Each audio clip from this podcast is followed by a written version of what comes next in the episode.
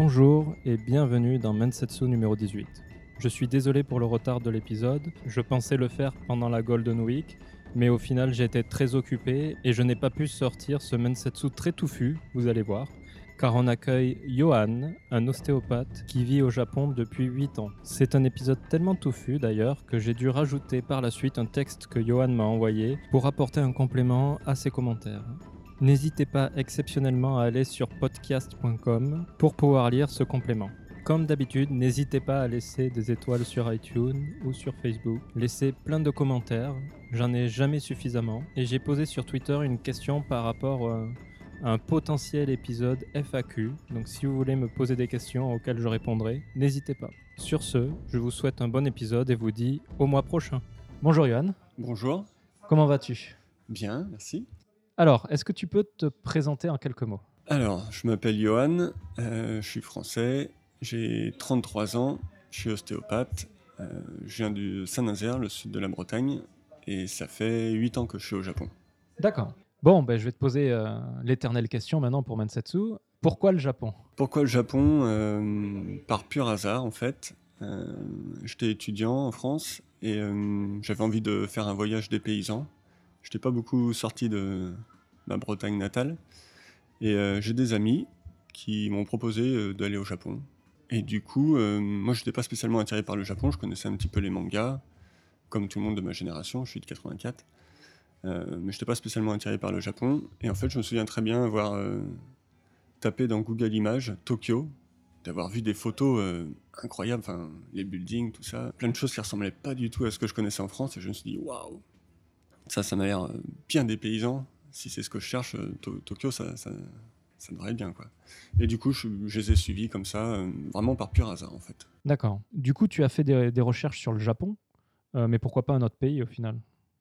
Bah, parce que eux, eux partaient au Japon. D'accord. Je voulais pas partir quelque part tout seul. J'avais trois amis qui partaient au Japon.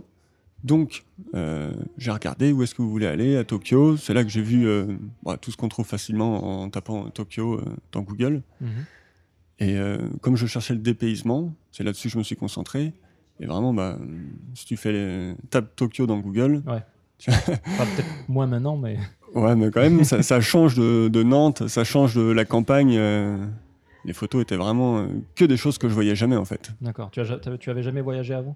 Si, mais j'avais fait euh, les Canaries, euh, l'Espagne. Enfin, j'étais resté vraiment en Europe euh, et jamais trop des grandes villes. Donc là, vraiment, c'était les grands buildings, du béton partout, des vêtements différents, la musique différente. le- vraiment, le dépaysement me semblait maximum. D'accord. Tu avais quel âge à ce moment-là? J'avais 23 ans, je pense. C'était en 2007. Ouais, 23 ans. 22. Ok. Et des- comme tu le disais, avant, tu n'avais jamais eu un quelconque intérêt euh, pour le Japon en lui-même, pour la culture, pour... euh, Non, bah, hum, je m'étais intéressé à quelques mangas. Je pense qu'à l'époque, je regardais des choses comme Naruto ou Gantz, Ouais. euh, mais pas plus que ça, quoi. Pas la musique, pas de drama, euh, pas tellement les films. Si j'avais dû voir euh, les 7 samouraïs, D'accord. que j'avais trouvé incroyable. Mais à part ça, euh, non, j'étais vraiment pas spécialement attiré par le Japon. D'accord. Et j'y connaissais euh, rien, en fait. Ok. À 23 ans, euh, tu te situais où au niveau euh, éducation, au niveau cursus J'étais en troisième année d'école d'ostéo à Nantes, des études en 5 ans. J'avais eu mon bac scientifique à Saint-Nazaire et j'avais fait une prépa kiné, puis j'ai rentré en école d'ostéo. Donc effectivement, tu n'avais pas orienté tes études avec le Japon ou quoi que Ah non, soit. pas du tout. Après, euh, j'avais toujours euh, eu l'idée de voyager. En fait, depuis l'adolescence, j'avais toujours pensé euh, que je vivrais plus tard dans un pays étranger. Mhm. Quand j'avais commencé mes études d'ostéo, je m'étais renseigné sur, euh, avec mon diplôme, dans quel pays je pouvais travailler. D'accord. J'avais vu que c'était assez facile euh, dans les pays où l'ostéopathie était reconnue, euh, genre l'Angleterre, l'Australie, la Nouvelle-Zélande. Donc j'avais déjà rapidement fait des recherches, mais vraiment très succincts euh, sur ces pays. Il n'y en a aucun qui m'attirait, franchement. J'avais évidemment pas du tout cherché sur le Japon, mais j'avais toujours eu en tête l'idée que je voulais pas naître, grandir et vivre toute ma vie au même endroit. Ok. Mais euh, quand je suis parti au Japon en vacances la première fois, j'ai jamais j'aurais imaginé que je vivrais au Japon après, quoi. Jamais, jamais. par rapport à l'ostéopathie, il est reconnu au Japon. Hein, non, en fait, euh, l'ostéopathie est reconnue euh, dans certains pays. Mhm. Donc il y a les États-Unis, là c'est très particulier parce que c'est le seul pays où il faut être médecin pour être ostéopathe. Mhm. Aux États-Unis, l'ostéopathie est une spécialisation de la médecine. Comme on peut se spécialiser, je sais pas, en pédiatrie, en chirurgie, en gynéco, on peut spécialiser en ostéopathie. Donc pour être ostéopathe aux États-Unis, il faut être médecin. C'est pour ça que euh, c'est le seul pays où un diplôme d'ostéopathie ne peut pas vous permettre de travailler aux États-Unis. Après, il y a quelques pays, euh, comme je disais, l'Angleterre, la Nouvelle-Zélande, l'Australie, euh, la France. À l'époque, il n'y avait pas beaucoup de pays. Ça se trouve, il y avait peut-être bien que cela. Le Canada, où l'ostéopathie est reconnue. Tout le reste des pays dans le monde, il n'y a pas de législation. Ok. Alors, je ne suis pas très au fait de ce qui se passe maintenant. Je sais que maintenant, en Europe, il y a une sorte de. C'est pas un diplôme européen, mais je ne sais pas comment dire. Un, certains critères à avoir pour qu'un diplôme soit valide euh, en Europe. Mais au Japon, comme partout en Asie par exemple, il n'y a aucun diplôme. L'ostéopathie n'est pas reconnue. Mhm. Ça veut dire que n'importe qui peut être ostéopathe au Japon. Tu peux être ostéopathe si tu veux, un, coiffeur, un plombier. Euh, n'importe qui peut être ostéopathe au Japon, puisqu'il n'y a pas besoin d'un diplôme. Et j'aurais pas eu mon diplôme, j'aurais très bien pu travailler ici, en fait. D'ailleurs, j'ai un patient euh, qui vient du Kyushu, donc du sud du Japon, qui vient me voir à Tokyo à chaque fois. Donc pour lui, c'est un super long voyage, puisqu'il doit prendre le Shinkansen jusqu'à Tokyo. Il aurait bien aimé trouver un ostéopathe plus près de chez lui, euh, mais il n'y en avait pas. Et un jour, il rentre euh, en Shinkansen chez lui, et en rentrant à pied chez lui, à 300 mètres de chez lui, il voit écrit en gros ostéopathie. Et je dis, c'est pas vrai, il y a un ostéopathe à 300 mètres de chez moi, alors que je vais à Tokyo à chaque fois. Et donc, il entre euh, dans le cabinet et fait bonjour, euh, donc des japonais, vous êtes ostéopathe? Le mec dit non. Mais si, il y a un ostéopathe ici. Non, non. Il, bah, il l'amène dehors, il fait, mais regardez, c'est écrit ostéopathie ici.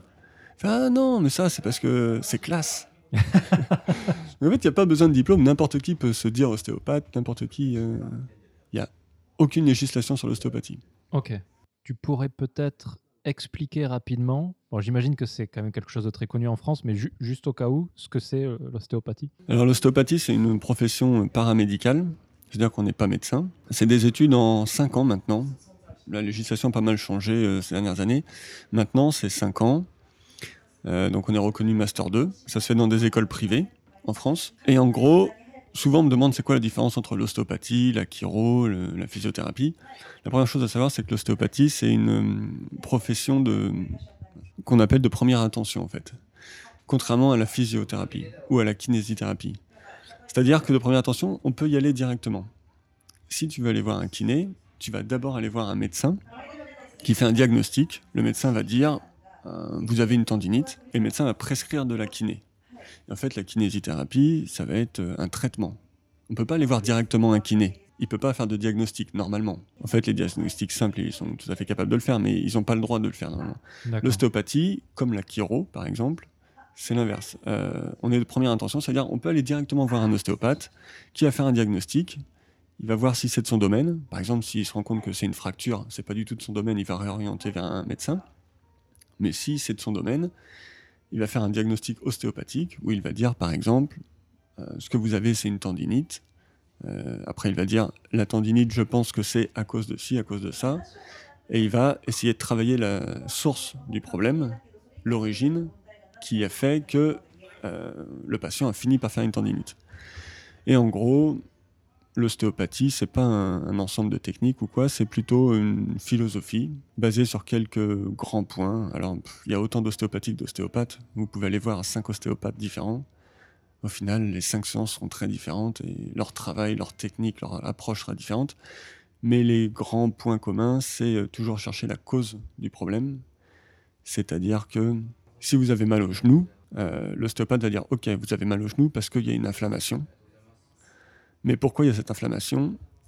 Parce que, par exemple, le, genou est bloqué. Mais pourquoi le genou est bloqué?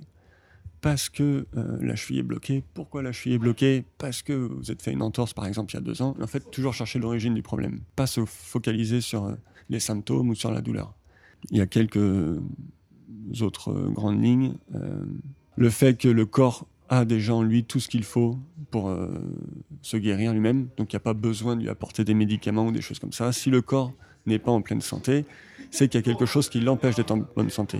Des blocages, une mauvaise alimentation, des mauvaises habitudes, des choses comme ça. Voilà en gros l'ostéopathie, rapidement ce que c'est, c'est euh, chercher l'origine du problème en se basant sur des grosses connaissances anatomiques, biomécaniques, physiologiques. Et par contre, on ne connaît absolument rien dans tout ce qui est microbiologie. Mhm. Les bactéries, les virus, euh, non. Bah, si vous avez un rhume, ça sert vraiment à rien d'aller voir un ostéopathe. Ok. Mais après, on intervient sur tout un tas de domaines, euh, que ce soit, les gens connaissent surtout pour ça, un mal de dos, un lumbago, mais aussi des problèmes digestifs, euh, des maux de tête, des acouphènes, des problèmes de fertilité. En fait, c'est assez large, quoi. Ok. Et pourquoi avoir fait ce choix d'études? En fait, c'est tout bête. Quand j'étais en première ou en terminale S, je sais plus, on étudiait le, le fonctionnement du système immunitaire. Je sais pas quelle étude tu as fait, toi? S aussi. S aussi? Mm. Je sais pas si tu te souviens de ça. Si, si, oui. Et euh, je me souviens avoir été euh, subjugué par le fonctionnement du système immunitaire. Pour moi, c'était une grande claque de découvrir comment ça fonctionnait, les mécanismes euh, cellulaires. De découvrir ça, ça a été fantastique. Quoi. Et je me suis dit, mais c'est génial, j'ai envie de tout savoir comment fonctionne le corps. J'ai envie de comprendre, euh, parce que là, je comprends à peu près comment fonctionne le système immunitaire, mais je veux savoir comment fonctionne tout le reste. Les muscles, le, cerveau, tout, quoi. Et donc, je me suis renseigné, et en gros, il y avait deux, deux grandes voies pour essayer d'étudier et de comprendre comment fonctionnait le corps humain. C'était médecine ou ostéo. En tout cas, c'est les deux grandes voies que je connaissais, quoi. Donc, je me suis renseigné sur ce qu'était la médecine, les études de médecine surtout, sur ce qu'était l'ostéopathie et ses études. Et à l'époque, j'ai fait le choix euh, parce qu'en fait, les études de médecine m'intéressaient pas tellement. Le concours de médecine, euh, on m'en avait rapporté que des choses assez négatives. Euh, le fait que c'était très dur, mais surtout l'ambiance. J'avais eu quelques mauvais retours. Et donc ça, déjà, ça m'intéressait pas trop. Les études longues me faisaient pas peur parce que je me disais plus j'allais étudier, plus j'allais en savoir sur le corps humain. Mais ouais, les études m'intéressaient pas trop, l'ambiance. Et puis un truc vraiment stupide, mais bon, quand on fait choix, on a 16 ans, 17 ans. Donc on fait des choix un peu stupides, mais euh, c'était l'idée de pouvoir guérir les gens euh, sans avoir besoin de médicaments, sans rien. L'idée c'était que même si j'étais au beau milieu du désert, je pouvais faire quelque chose alors que dans ma tête, un médecin ne pouvait pas s'il n'avait pas ses médicaments. Donc j'ai fait le choix de l'ostéopathie, sûrement pour de mauvaises raisons. Mais au final, je suis bien content parce que je pense avoir fait le bon choix. D'accord. Mais c'était pour ça en fait. Ok. Vraiment pour euh, découvrir le maximum de choses sur le fonctionnement du corps humain. Et c'est toujours pour ça euh, que je continue ce travail. Quoi. Revenons à tes 23 ans et au départ au Japon. Tu es parti pour combien de temps? Je suis venu euh, pendant un mois avec un voyage semi-organisé. Donc en fait, il y avait le billet d'avion, il nous gérait la Sakura House, et après, il y avait possibilité, si on voulait ou non, de faire quelques activités. Euh, par exemple, il y avait le mont Fuji, on cochait ou pas, on payait ou pas. On pouvait faire ça avec eux. Un repas euh, franco-japonais, quelques activités comme ça. Qu'au final, on n'a pas choisi. On a juste pris un repas franco-japonais. Mais sinon, on est venu à quatre, euh, juste la Sakura House, le billet d'avion. Et après, on s'est débrouillé pendant un mois ici, quoi. Donc sur Tokyo Sur Tokyo, ouais. On a juste fait avec le Japan Rail Pass un aller-retour à, Kyoto. Mhm de 3-4 jours. Mais sinon, on a fait surtout euh, Tokyo. Ça peut être intéressant, ça. Je crois que je ne l'ai jamais développé euh, dans un Metsensu. Le Japan Rail Pass, est-ce que tu peux rapidement dire ce que c'est? Euh, Le Japan Rail Pass, en fait, c'est un, un pass qu'on paye. Donc, si je dis pas de bêtises, il doit y avoir une semaine et deux semaines. C'est ça. Qu'on ne peut prendre qu'avec un, passeport étranger. donc, c'est. Et quand on est touriste, il faut un billet d'avion, je crois, pour le prendre. Ouais. Aller-retour. Et donc, en gros, on paye, je sais plus combien, je veux dire une bêtise, peut-être 150 euros la, pour une semaine. cet ordre, Et 250 peut-être les deux semaines, quelque chose comme ça, et qui permet de faire des voyages sur le, sur le JR gratuitement, en fait. Et c'est hyper intéressant parce que un voyage Tokyo-Kyoto aller-retour en Shinkansen, c'est à peu près le prix de, du pass une semaine. Donc en fait, ça permet après à l'intérieur de Tokyo et dans les grandes villes du Japon de voyager gratuitement en fait. Donc c'est hyper intéressant. Si vous venez au Japon, euh, il faut le prendre. Hein. Juste un aller-retour à Kyoto le rembourse. Euh, après, dans Tokyo, toutes les lignes sont pas JR, donc il faudra en payer quelques-unes. Le métro, tout ça, c'est pas JR. Mais euh, si on prend le Shinkansen, déjà, c'est tout de suite intéressant. Ok. Quel est le souvenir le plus fort que tu as de ce premier contact avec le Japon? Il sera sûrement un peu ridicule, mais je me souviens qu'on allait poser nos affaires à la Sakura House à Omoli, si je dis pas de bêtises. Et après, on nous a déposés à Shibuya. Et on s'est retrouvés tous les quatre euh, largués à Shibuya, on savait pas où aller. Et en fait, en ouvrant un, un guide, on nous parlait de- du 109. Donc on s'est dit, bon, on va aller au 109. en 2007, le 109, je suis repassé euh, il y a pas longtemps, c'est pas pareil. Mais en 2007, le 109, c'était incroyable, quoi. Le 109 femmes, on est rentré là-dedans. Alors là, on a pris plein les yeux, plein les oreilles. Au niveau de la mode, ça, ça ressemblait pas du tout au sud de la Bretagne. pas du tout à la Brière. Euh, c'était incroyable, il y avait des... C'était l'époque où euh, il y avait des grands, les super longs euh, scooters. Je sais pas si tu te souviens. Ouais. Mm. Un peu style Akira. Il y avait dans le magasin des super longs scooters, euh, tout recouverts de faux diamants. Les filles étaient sur des talons, j'avais jamais vu ça, en mini-jupe, c'était super grande, ultra maquillée, j'avais jamais vu autant de maquillage. La musique était hyper forte et en fait, nous, on était quatre campagnards là-dedans. Je pense qu'on est resté une heure et demie juste à faire tous les étages, à regarder sans parler, à part. euh, à part euh, on était bouche bée, quoi. C'était Ouais. le premier contact avec le Japon. On est ressorti de là. Waouh On s'est dit, mais si, si c'est un mois comme ça, on va jamais s'en remettre, quoi. C'était incroyable. Les vêtements, qui, euh, les vêtements dans les magasins, les- tout était. Ah, je voulais du dépaysement. En une heure, j'ai pris plus que ce que j'espérais trouver en un mois, quoi. C'était ça mon premier contact avec le Japon. D'accord. Alors le 109, juste pour resituer, c'est un bâtiment assez connu de Shibuya. Euh, donc il y a le 109 femmes qui est le plus connu en fait. hein. Le 100 109 hommes est très peu, très peu cité dans Je crois les que j'y suis jamais allé. etc. En fait, c'est que des étages de, de fringues, Ouais, hein. c'est que ça. Ouais. Et avec un style vraiment très très Shibuya. Euh, c'est beaucoup moins le cas maintenant, mais à l'époque c'était vraiment euh, ce qu'on pouvait en voir dans les dramas par exemple. C'était un peu le- après l'époque où euh, les filles, se- les Shibuya Gals, Ouais. qui se mettaient du maquillage marron sur le visage, c'était encore très euh, poussé. hein. C'était l'époque aussi où euh, des hosts, des hommes hosts euh, avec des chaussures euh, de ville hyper pointues, hyper longues, des coiffures euh, au gel super hautes, des costumes, je sais pas comment ça s'appelle. Ouais, c'est des sortes de, de, de suits, mais euh, un peu éd- édulcorés, quoi. Ouais, il y avait toutes les couleurs et tout. Enfin, c'est beaucoup moins euh, dépaysant visuellement, je pense, Tokyo aujourd'hui Ouais, qu'en 2007. d'accord. Ou alors, je pense pas que ce soit qu'une question d'habitude. Vraiment, à l'époque, euh, je trouve que visuellement, c'était incroyable. Quoi. Il y avait des couleurs partout. Donc ce, ce voyage, oui, parce que tu...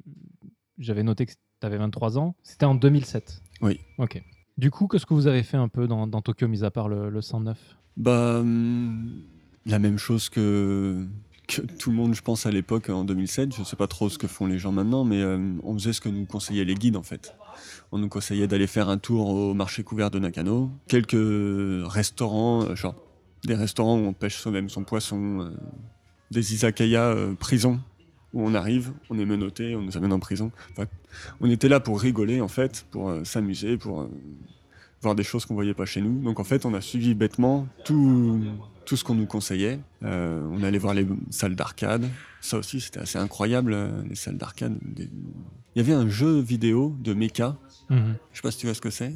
Les, les espèces d'œufs, là, où tu rentres Ouais, dedans ouais, ça voilà. existe toujours. C'est Ah Gun- Gundam, il me semble. Ouais, c'est peut-être bien Gundam.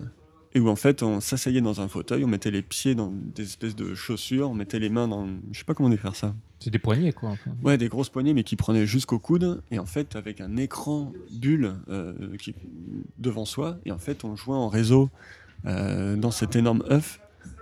C'était incroyable. Il y avait les, un jeu vidéo avec une énorme maquette de course de, de chevaux où les gens faisaient des paris. Ouais. Mais ça, c'était incroyable. Moi, tout ce que je connaissais des bandes d'arcade, c'était Street Fighter. Et, Ouais. donc voilà, on- on- en fait, on n'avait pas besoin d'aller très loin pour, pour trouver des choses intéressantes. Quoi. Ouais. Au bout de deux semaines, on prenait un quartier au hasard, on se promenait dedans, on trouvait des, des petits boui-boui, des... puis aller manger en fait. En fait, ce qu'on faisait surtout, euh, c'était aller manger tout le temps, dans plein de restos différents, à l'époque, et se perdre aussi. Parce que franchement, maintenant, toutes les stations sont écrites en Lomanji, Mhm. avec des lettres latines, l'alphabet qu'on connaît. Euh, on trouve partout euh, des mots en anglais, genre exit, entrée, toilette, tout ça. Mais à l'époque, en 2007 encore, il n'y en avait pas beaucoup. Il y avait Mhm. plein de stations où il n'y avait même pas le nom en lettres romaines, où les toilettes, c'était même pas écrit. Et euh, en fait, tout était plus compliqué. Si un voyage qui prend euh, 45 minutes aujourd'hui, nous, on mettait une heure et un quart parce qu'on était avec nos papiers en train de chercher, on n'avait pas de smartphone, pas internet. Ouais. Tout était plus long, quoi. Les cartes, euh, les menus dans les restaurants, maintenant, on trouve facilement. euh, ils donnent des cartes en anglais. où souvent c'est écrit en anglais sur la carte, ou même maintenant, l'application permet de. Il y a une application Google. Ouais, de traduire directement. De traduire en direct, c'est incroyable. Nous, à l'époque, on ne comprenait rien. Sur les menus, quand il n'y avait pas d'image, ben, on prenait au hasard, en fait. On demandait au, serveur, ben, on veut ça, ça, ça, ça, ça, on savait pas ce que c'était. Ça arrivait sur la table et là, on goûtait, quoi. Et là, des fois, des fois il y avait des mauvaises surprises. Mais c'était marrant, c'était ça, en fait. On était venus pour ça, pour rigoler, pour. Euh, pour tester des choses. Quoi. Ouais. Aucun de vous quatre ne parlait euh, japonais. Hein. Oh là, non. D'accord. On avait un petit guide avec les quelques mots euh, pour se sauver des situations compliquées. Mais en fait, ça sert pas à grand chose parce que même si on arrive à poser une question, en fait, le japonais en face, il répond et on comprenait rien du tout. Donc c'était beaucoup de langage des mains. Ah, une chose qui nous avait beaucoup étonné aussi, c'est qu'on euh, on a découvert à ce moment-là que le langage des mains n'était pas le même au Japon qu'en France. Oui. En fait, euh, avec le recul aujourd'hui, euh, je me dis évidemment. Mais à l'époque, euh, à 22 ans, je ne me rendais pas compte de ça. Je me rendais pas compte que tel geste en France a telle signification qui nous paraît évidente, tellement évidente qu'on n'imagine pas qu'elle puisse vouloir dire quelque chose dans un autre pays. En fait, non, pas du tout. Quoi.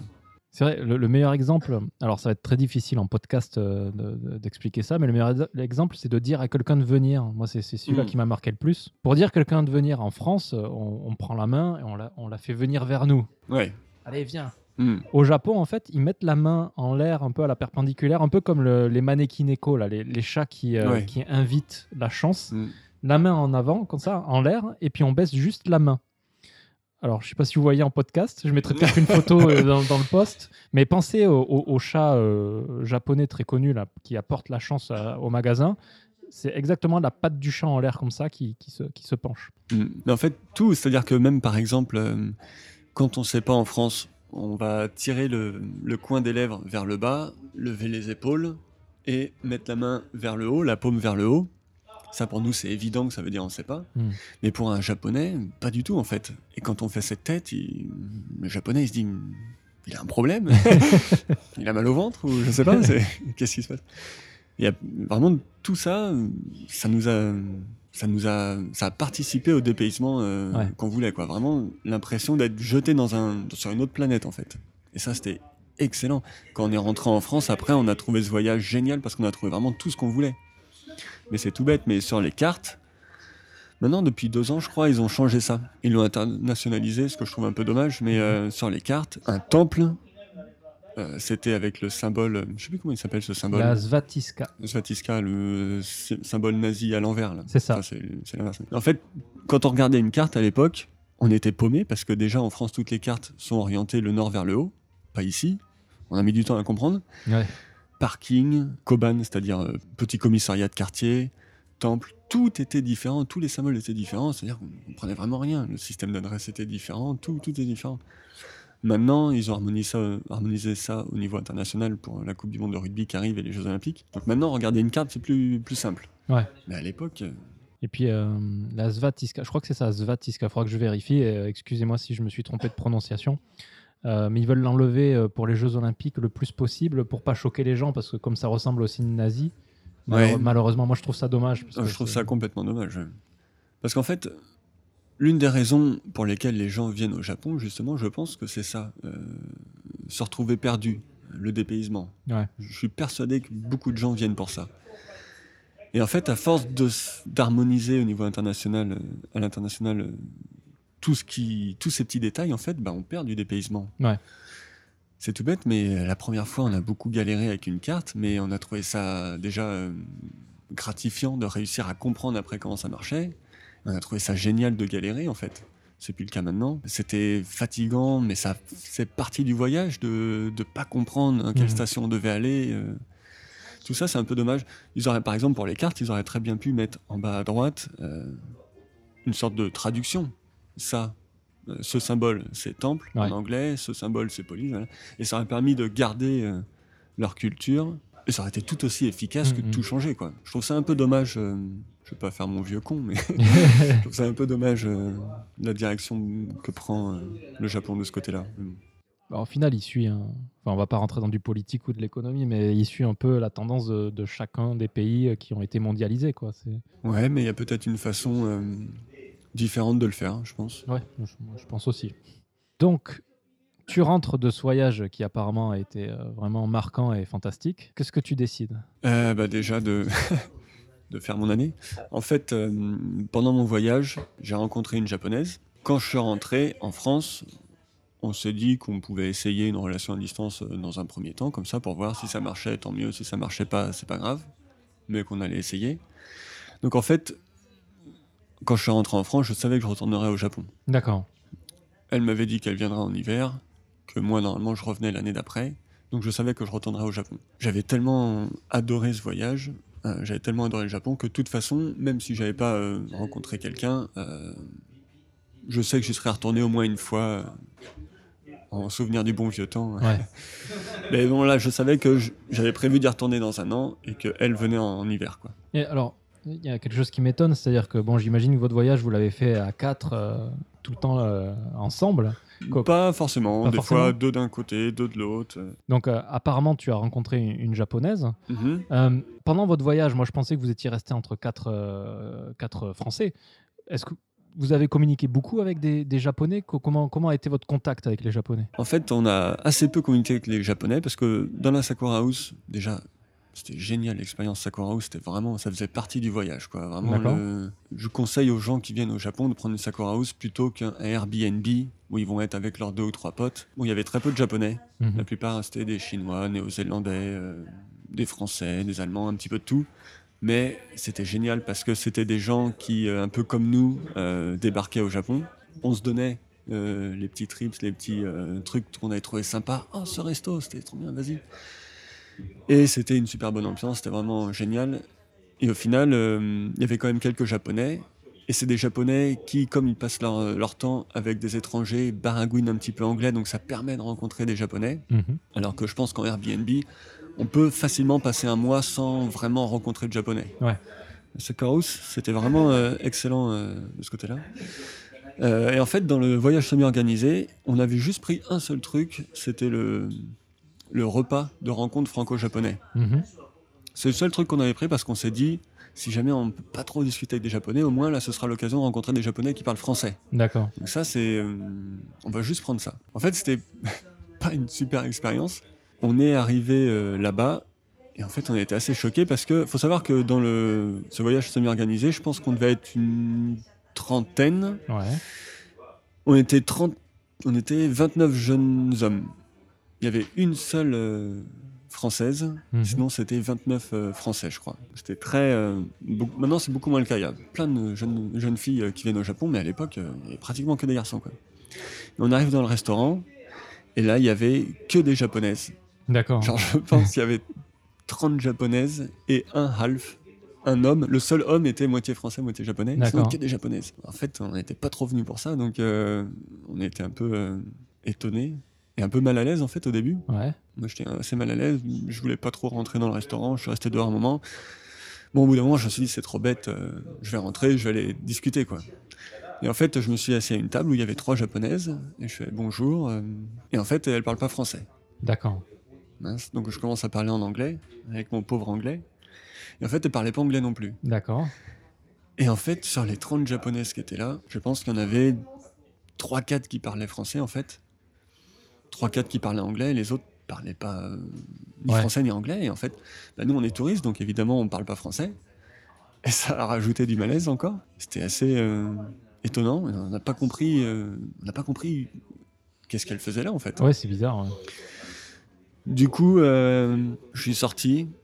Mes potes sont allés manger et essayer de baragouiner comme ils pouvaient. Moi, je suis sorti et en fait, euh, dehors, il y avait une japonaise qui, elle non plus, euh, sentait pas trop l'ambiance euh, à l'intérieur. Elle, par contre, parlait français. Donc, en fait, j'ai commencé à parler avec elle D'accord. et en fait, euh, c'est devenu ma femme. D'accord. Comme quoi. Comme quoi. elle était pas à l'aise dedans, moi non plus. On s'est retrouvés dehors au final. C'est intéressant que la seule. Enfin, c'était la seule qui était dehors?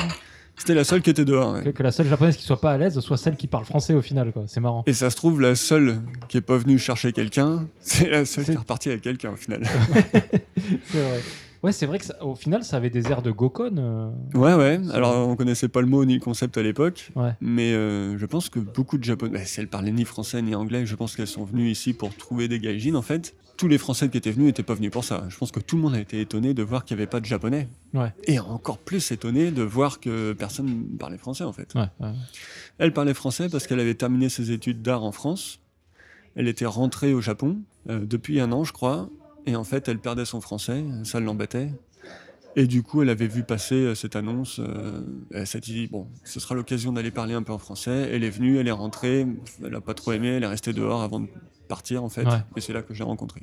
D'accord. Et mis à part euh, cette expérience de, de- de restaurant, donc un Gokon, c'est en général des, des rencontres un peu arrangées entre le même nombre de femmes et le même nombre d'hommes. Donc là, clairement, vous n'étiez pas le même nombre de femmes et le même, le même nombre d'hommes. hein, mais... Non, en fait, en général, un gokon, c'est euh, un homme qui rapporte des potes. Mhm. En général, je sais pas, ceux que je vois, ils sont 3, 3, 4. et une copine qui rapporte 3, 4 copines aussi. Et l'idée, c'est de se présenter, de discuter. Et, euh, Ouais. Ça se voit beaucoup au Japon, en fait. hein. Toujours, Beaucoup ouais. Dans les izakaya, ouais, toujours, ouais. On en voit beaucoup. Souvent, c'est des. les quatre filles sont d'un côté, les quatre garçons sont de l'autre. Et ça discute. Et en fait, c'est une occasion de rencontrer d'autres célibataires. Ouais. En fait, ils sont pas toujours célibataires parce que souvent, euh, quand il y en a un qui a réussi à ramener que deux potes, bah, il en ramène deux autres euh, qui sont pas célibataires mais qui Ouais. feront le nombre. mais c'est euh, un peu le, le speed dating à la japonaise. Quoi. Et mis à part donc cette soirée, euh, rencontrer des, j'ai pas envie de le dire comme ça, mais des Japonais sauvages, c'est-à-dire en, dehors- en de- en dehors de- d'une situation de rencontre, vous, vous l'avez fait ou euh, dans un Euh, bar à l'arrache ou euh, Pas tellement parce que encore une fois, je trouve que le niveau des japonais en anglais, le, le niveau d'anglais des japonais, bon, il est encore pas terrible, mais je trouve que c'est vachement amélioré. Mhm.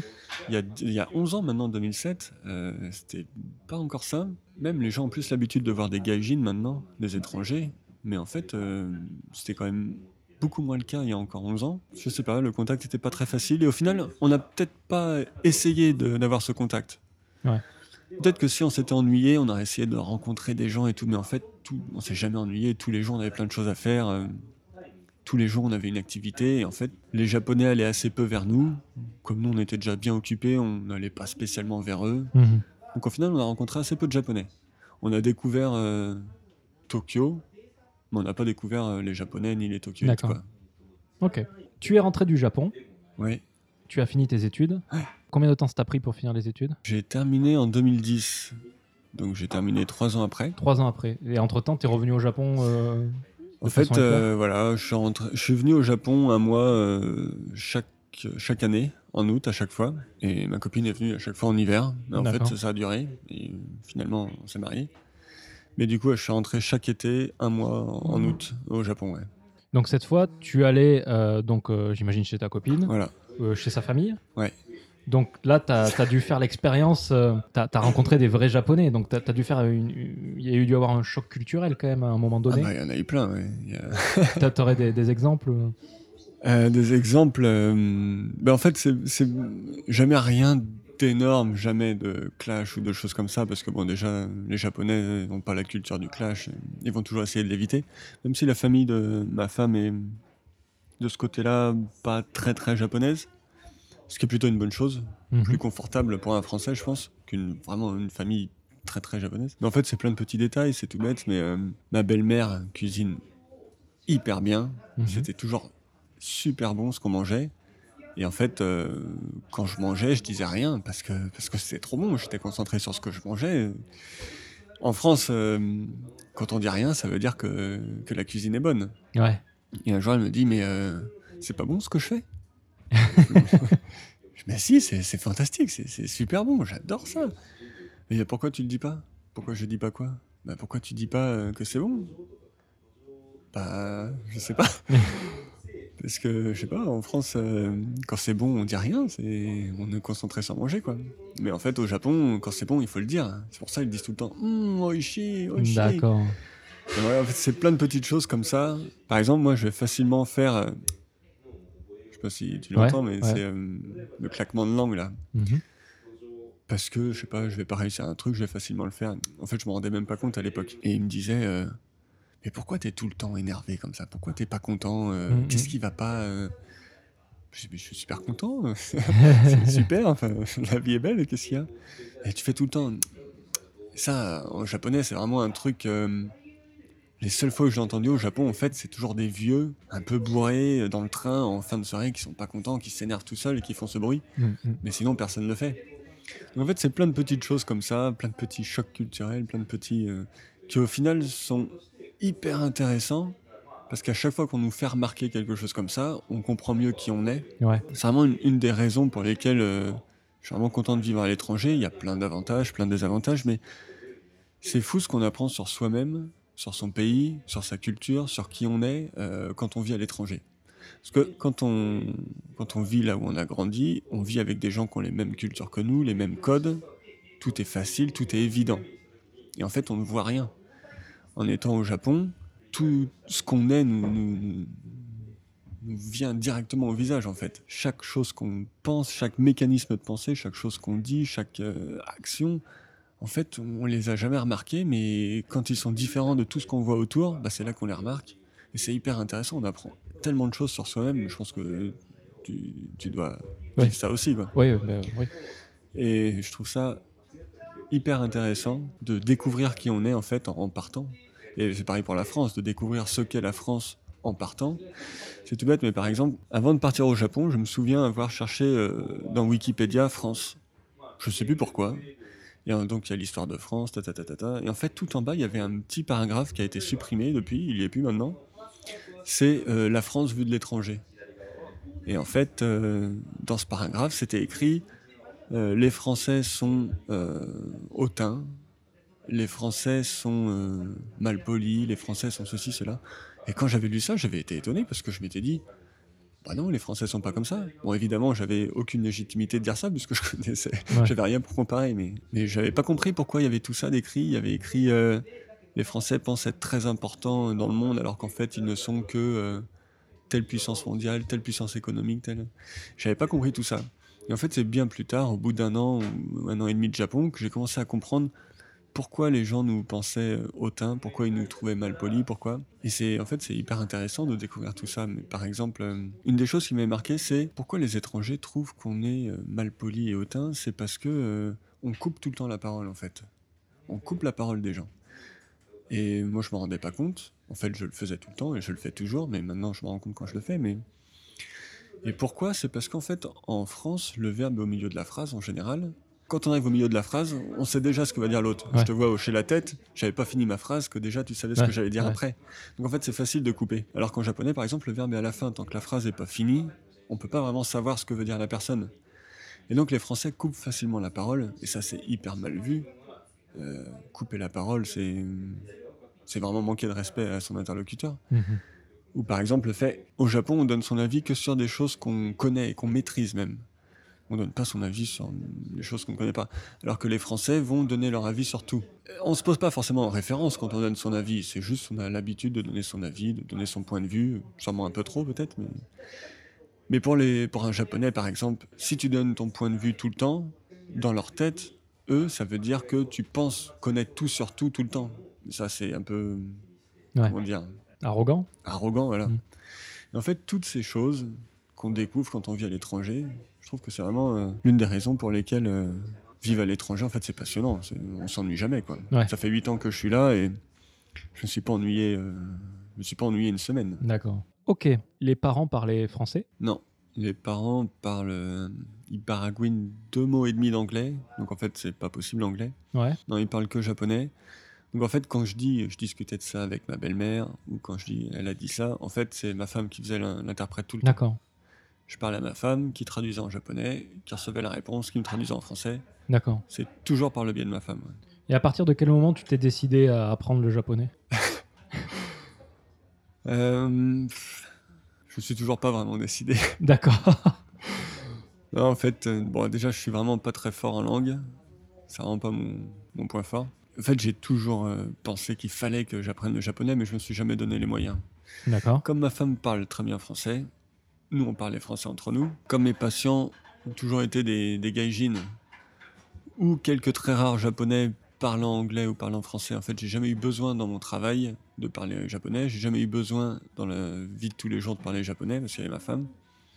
Donc en fait, j'ai assez vite appris les quelques mots de survie, euh, comment commander à manger au restaurant, des choses comme ça. Mais euh, j'ai jamais bien approfondi euh, le japonais. D'accord. Une fois par semaine, je prends les cours gratuits de la mairie. Chaque mairie a euh, des cours gratuits euh, qu'on peut prendre. C'est, enfin, c'est gratuit, c'est, presque rien. C'est genre 300 ou 400 yens par euh, mois. Mhm. C'est une fois par semaine, une heure et demie, deux heures en général. Et en fait, c'est euh, ce qui est génial, c'est que c'est du one-to-one, ou alors il y a un prof avec deux, trois élèves maximum. Mhm. C'est souvent des, des professeurs retraités ou euh, des femmes qui veulent s'occuper. ou euh, C'est surtout des, des retraités et des, et des femmes. Et qui apprennent gratuitement. En fait, c'est des volontaires de japonais aux gens. Donc je continue à y aller. Pas tellement pour étudier le japonais, mais plus parce que depuis le temps, euh, j'adore mon sensei en fait. D'accord. Ça fait 8 ans que j'ai le même. Il est génial. En fait, c'est au travers de lui que j'apprends le, le plus de choses maintenant sur le Mhm. Japon. En fait, on n'apprend plus vraiment, on ne travaille plus vraiment le japonais. En fait, on discute tous les deux. C'est toujours ma plus grosse source de discussion en japonais, c'est vrai. Mais j'ai jamais vraiment fait l'effort d'apprendre le japonais. Je pense que c'est pas une langue euh, qui va arriver facilement. Pour apprendre le japonais, il faut forcément faire des efforts. Il faut forcément euh, vraiment le vouloir et s'en donner les moyens. Je m'en suis pas trop donné les moyens à l'époque où j'avais du temps libre. C'est dommage. C'est vraiment Mhm. dommage. Maintenant, j'avoue que j'ai plus beaucoup de temps euh, avec le travail, euh, les gamins, tout ça. J'ai plus vraiment l'énergie et euh, du coup, bah, ouais, ça, mon japonais, il s'améliore, mais alors vraiment très très doucement. Quoi. D'accord. Donc ouais, t'en as, comme tu l'as dit, t'en as pas besoin, t'as pas de cliente uniquement non. japonaise quoi. Des patients euh, vraiment japonais qui parlent pas japonais, j'en ai presque pas. euh, en- je pense qu'en 8 ans, j'ai dû en avoir euh, vraiment hein, peut-être 10 Qui parlent pas anglais, tu veux dire qui parlent pas anglais et pas français. D'accord. J'ai erreur. Qui parlent que japonais, je pense qu'en 8 ans, dû en avoir 10. D'accord. En fait, tous mes patients sont étrangers, essentiellement français. Je pense que 70% sont français, parce que les Français connaissent bien l'ostéopathie et cherchent un ostéopathe. Peut-être, je dois avoir 20% qui viennent du monde entier, des Belges, des Suisses, des Anglais, enfin tous les pays qui connaissent l'ostéopathie, des, des Africains, des Asiatiques, il y en a un peu partout. Mais des Japonais, je pense que ça représente à peine 10% de ma patientèle. Et en fait, c'est tous des faux Japonais, comme on pourrait dire. Mhm. Ouais. C'est euh, soit hum, des Japonais mariés à des étrangers, Mhm. ou des Japonais qui ont vécu un an ou deux ou plus à l'étranger, D'accord. ou au moins des Japonais qui travaillent dans une entreprise étrangère et donc ont vraiment un contact avec l'étranger et qui parlent français ou anglais, puis vraiment des vrais Japonais en quelque sorte. D'accord. Mais des vrais vrais Japonais, non, ils viennent pas. Ils viennent pas parce que déjà quand on va chez un ostéopathe, il faut se déshabiller. Et les femmes sont pas très à l'aise de se déshabiller. Alors, ils sont tout le temps à poil dans les onsen, mais ils se déshabillent pas chez le médecin ou chez le masseur. D'accord. Les hommes euh, sont pas très motivés, ils s'en fichent. En fait, j'ai vraiment très très peu de japonais. Les hommes pourraient venir, mais ça les intéresse pas. Et les femmes, je pense, elles ont peur. Les rares japonais qui viennent me voir, euh, c'est par exemple. euh, en fait, je travaille beaucoup sur les problèmes gynéco des femmes, la Mhm. fertilité, les choses comme ça, les douleurs de règles, les bébés, les, tout ce qui est autour de la grossesse. Et euh, par exemple, une japonaise va venir me voir parce que son mari est français. Depuis mon traitement, elle a plus de douleur de règles. Elle va dire Oh, c'est fantastique. Euh, Elle va en parler à ses copines. Elle va en parler à cinq copines. Il y en a cinq qui vont dire Ah, j'aimerais bien y aller, mais en fait, qui viendra pas parce qu'elles ont peur en fait. Il y en a une qui va venir. Donc de temps en temps, comme ça, très très rarement, je vais avoir un pur japonais, une pure japonaise qui va venir. Mais c'est vraiment ex- extrêmement rare. Quoi. Ok. Ouais, aller voir quelqu'un dont, le japonais n'est pas la langue maternelle, je pense qu'ils ont peur. Ouais. Ils ont peur du choc culturel. En fait, ça se retrouve pas que dans mes patients japonais, ça se retrouve partout en fait. Au Japon, ils ont souvent peur des, de pas être à l'aise, de pas savoir comment faire, de pas réussir à bien communiquer. Et à cause de cette peur, en fait, souvent ils font pas le premier pas. Je pense que c'est pour ça qu'ils ne s'autorisent pas à faire plein de choses, y compris à aller voir un ostéopathe, par exemple. Ok. Tu es venu trois fois. euh, tu as surtout vécu l'expérience familiale, on va dire. Ouais. Et puis tu as décidé de venir t'installer. Donc ça, j'imagine, c'était le choix euh, évident. Ouais, en fait, j'ai jamais pensé travailler en France. Mhm. Déjà parce que je voulais connaître un autre pays. Et puis aussi parce qu'en France, euh, profession libérale, c'est vraiment compliqué. C'est vraiment pff, la paperasse, les, les taxes, euh, l'URSSAF. euh, c'est vraiment très très compliqué dans la profession libérale en France. Euh, en plus de ça, la France est saturée d'ostéopathes. Mhm. C'est très compliqué de se faire une place. Je me souviens qu'en 2011, la France, en fait, on considère que pour qu'un ostéopathe puisse vivre correctement, il faut un ostéopathe pour euh, 7000 euh, habitants. En 2011, on était à un ostéopathe pour 5000 en France, je crois, si je dis pas de bêtises. Euh, la carte de la France était noire partout, à part quelques petits coins euh, en pleine campagne ou quoi. Avec les nouveaux diplômés de 2011, Mhm. le nombre d'ostéopathes a fait plus 100%. Ah oui, d'accord. On est passé de saturé au double. Il y a une explication de, de cette frénésie? En fait, à l'époque, il y avait 68 écoles d'ostéopathie en France. Ouais, Et il y en avait, euh, je crois, 128 dans le monde. C'est-à-dire qu'il y a plus d'écoles d'ostéopathie en France que dans le monde, d'accord. que dans le reste du monde. Parce qu'à l'époque, la législation n'était pas passée. Il y avait des écoles en 3 ans, des écoles en 5 ans, en 6 ans. Il y avait un petit peu de tout. C'était très facile de faire une école d'ostéopathie et ça rapportait beaucoup. Donc en fait, il y en a eu plein, plein, plein, plein, plein. Mhm. Depuis, euh, des lois ont été faites. Maintenant, ah, j'ai peur de dire une bêtise, mais il doit rester moins de 20 écoles Mhm. que des écoles en 5 ans avec un minimum de, de critères à respecter. Mais à l'époque, il y avait énormément d'écoles qui vomissaient des centaines d'ostéopathes par an. Donc en fait, l'idée de travailler en France, que ce soit en libéral ou en ostéopathe, ça- ne m'intéressait pas trop. Bon, bah, comme ma femme était japonaise, euh, enfin, comme ma copine était japonaise, euh, et que le Japon, je trouvais ça sympa, Mhm. euh, je suis venu euh, m'installer au Japon. Mais ma femme aurait été, euh, je sais pas, anglaise, j'aurais été en Angleterre sûrement. euh, aurait été brésilienne, j'aurais été au Brésil. Ouais.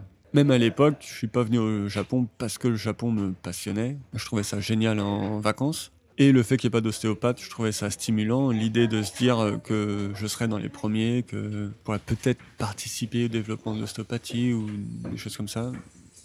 C'est pour ça que je suis venu au Japon. D'accord. Tu disais qu'en France, c'est compliqué avec toutes Oh les démarches. Au Japon, c'est plus simple. Ah ben, on peut pas faire plus simple. Au début, j'ai fait des domiciles. Donc en Mhm. fait, y a, comme je disais, il n'y a pas besoin de diplôme. Donc j'ai même pas eu besoin d'aller à la mairie pour me déclarer ou quoi, rien du tout. J'ai commencé simplement à faire des domiciles. J'ai fait un petit site internet. J'ai dit sur quelques forums que j'existais et les gens qui cherchaient un ostéopathe dans- sur Google tombaient sur mon site en fait. Et j'ai fait des domiciles au début. Et après, en fait, il y avait un ostéopathe français ici quand je suis arrivé. Et au moment où on est arrivé, il partait. D'accord. Et en même temps que moi, sont arrivés deux autres ostéopathes. L'un, c'est euh, un pote à moi, David, avec qui on a fait nos études, qui vient du même coin que moi. Et c'est l'un des quatre qui, avec qui, c'est l'un Ok. des- ouais, avec qui j'étais venu au Japon. Euh, et lui, quand il a terminé ses études, il est venu au Japon euh, dans l'idée de faire une année sabbatique après les études avant de commencer à travailler. Bon, en fait, il est jamais reparti. Et donc lui est arrivé en même temps que moi, et un autre ostéopathe français qui venait du Canada, par pur hasard, on est arrivés tous les trois en même temps. Et en fait, ce David et moi, on était de jeunes ostéopathes fraîchement diplômés. L'autre, par contre, avait quelques années de travail au Canada, et donc il a ouvert une clinique ici, et nous a proposé de travailler avec lui. Donc au début, j'ai pas eu besoin de m'installer. En fait, on est David et moi, on est arrivés dans sa clinique. Le problème, c'est que c'était en janvier 2011. Mhm. Donc il a investi beaucoup pour avoir une clinique très bien à Ibisu, tout ça. Et il y a eu le tremblement de terre du 11 mars 2011. Ouais. Et là, comme je disais, tous nos patients sont des gaijins. Et là, d'un seul coup, tous les gaijins sont partis. Il n'y avait plus aucun patient. Au moment où il avait besoin de faire rentrer des sous, parce que c'était un investissement énorme, il n'y avait plus aucun patient. Du coup, il est obligé de fermer euh, la clinique et même euh, de quitter le Japon et d'aller travailler, faire des remplacements pour faire de l'argent rapidement parce que voilà. David et moi, par chance, on n'avait pas investi d'argent, du coup on se retrouvait pas dans la merde en fait. Ouais. David lui est parti faire du, du volontariat dans le Tohoku Ok. pour aider à déblayer, à reconstruire. Il est parti sur toute la côte aussi, euh, traiter des gens gratuitement comme ça. Euh, moi, fallait que je mange. Donc j'ai continué à travailler des domiciles ici. Et puis après, j'ai ouvert un, un cabinet en fait. Et ça s'est fait très simplement. J'ai trouvé un local qui était un appartement Mhm. juste à côté d'ici. Donc un appartement vraiment tout basique, très simple, le moins cher possible. Parce que vraiment, ça coûte extrêmement cher de louer quelque chose ici. Je sais pas si les gens savent, mais pour louer un appartement, donc il faut payer forcément le premier mois de loyer, plus euh, au moins un mois de caution, souvent deux, un mois pour l'agence, un mois au propriétaire, je crois. Et en fait, on se retrouve. Et il y a un mois aussi qui peuvent être euh, quand c'est un local professionnel. Donc en fait, on se retrouve très vite à sortir 5 mois de loyer quand on arrive quelque part, c'est un peu euh, dur. Et donc j'ai juste loué un appart tout petit. Je suis allé à la mairie, j'ai dit bonjour, euh, je voudrais. hum, donc j'ai loué cet appart, je travaillais comme ostéopathe ici. Là, m'a dit ostéopathe, c'est quoi? Elle a cherché, elle a cherché, il n'y a pas ostéopathe. Évidemment, ils n'ont pas la case, ça n'existe pas. Ouais. Donc elle m'a demandé qu'est-ce que vous faites? J'ai décrit, enfin ma femme m'a expliqué. Elle a dit oui, bah en fait vous êtes ma sœur quoi. J'ai remballé ma fierté. J'ai dit oui, elle a coché la case euh, ma sœur et c'est tout. Et à la fin de l'année, il faut simplement rentrer combien on a gagné d'argent, combien on est rentré, combien on a eu de dépenses, la différence que ça donne, on le donne et c'est fini. D'accord.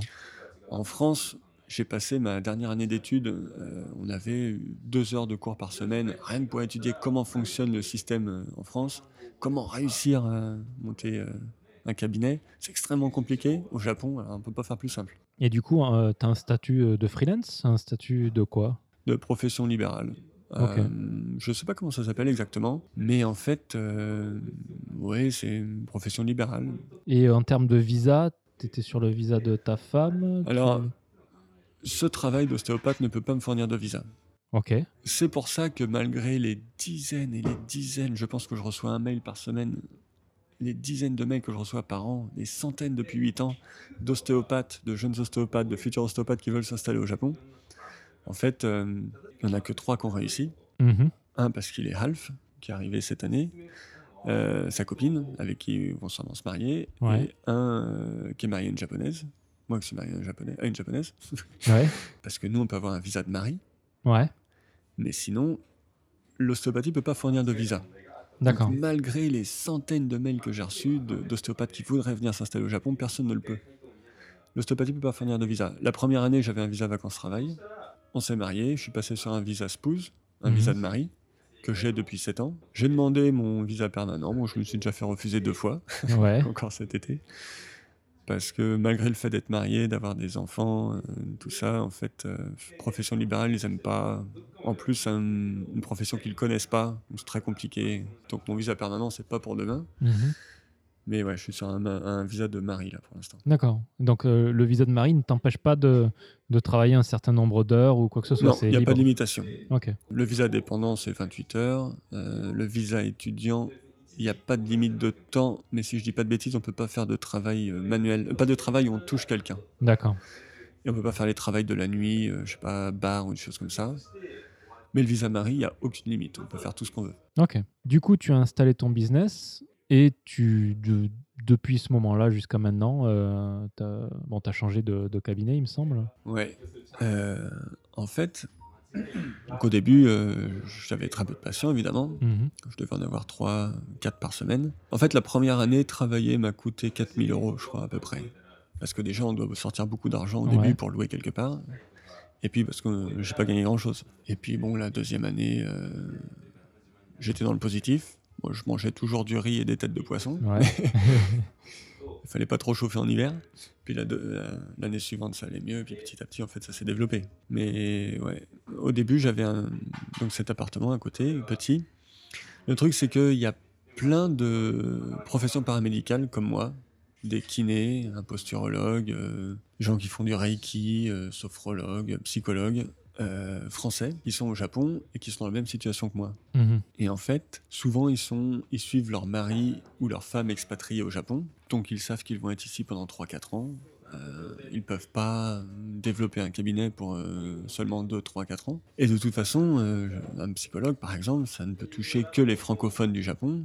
Donc, ça représente peu de personnes. C'est difficile. de- on ne peut pas être plein, en fait. C'est compliqué d'être plein. Ou en tout cas, on ne le sera pas rapidement. Donc en fait, il y a plein de gens qui m'ont demandé, comme j'étais le seul à avoir loué un endroit, est-ce que c'est possible de travailler avec moi? Et donc en fait, au début, on avait un, agenda partagé. Comme on n'avait qu'une seule pièce, et ben, quand quelqu'un voulait prendre la pièce, il mettait sur l'agenda.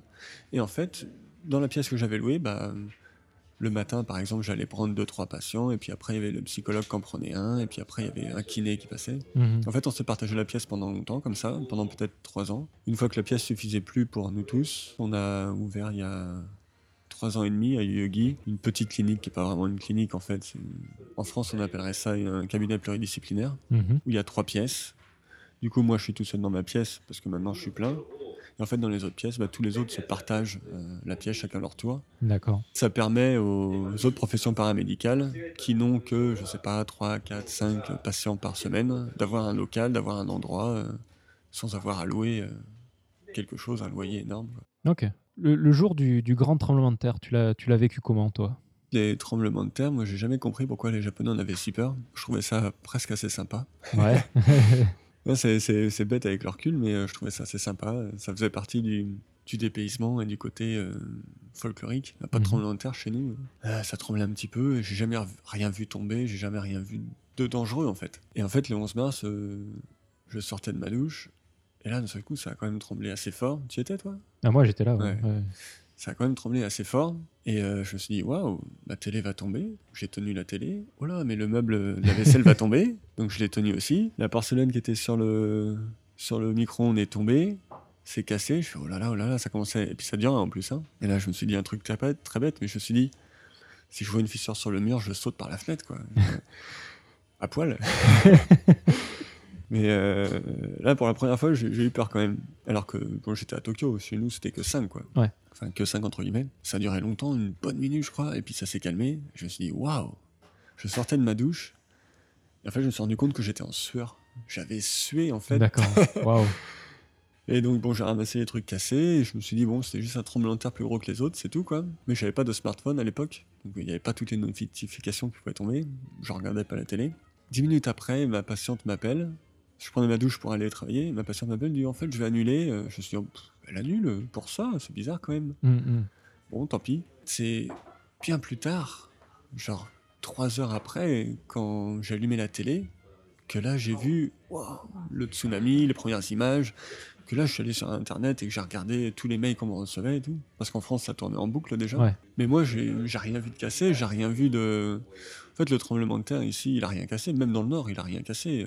Il n'y a pas eu un mort à cause du tremblement de terre lui-même. Tous les morts, c'était le tsunami, si je dis pas de bêtises. Et je pense qu'il y a eu des morts aussi euh, pour les incendies provoqués par le tremblement de terre, Ah oui? Mais des, des cas, écroulements. voilà, rien n'est tombé sur les gens, rien. Moi, je m'étais juste dit, bon, celui-là, en fait, il est pas drôle. Je comprends pourquoi les gens se mettent sous la table des fois dans le doute que ce soit un peu Ouais. comme ça. En fait, euh, j'avais pas du tout compris que c'était euh, le plus gros tremblement de terre Bah, depuis je ne sais combien d'années, quoi.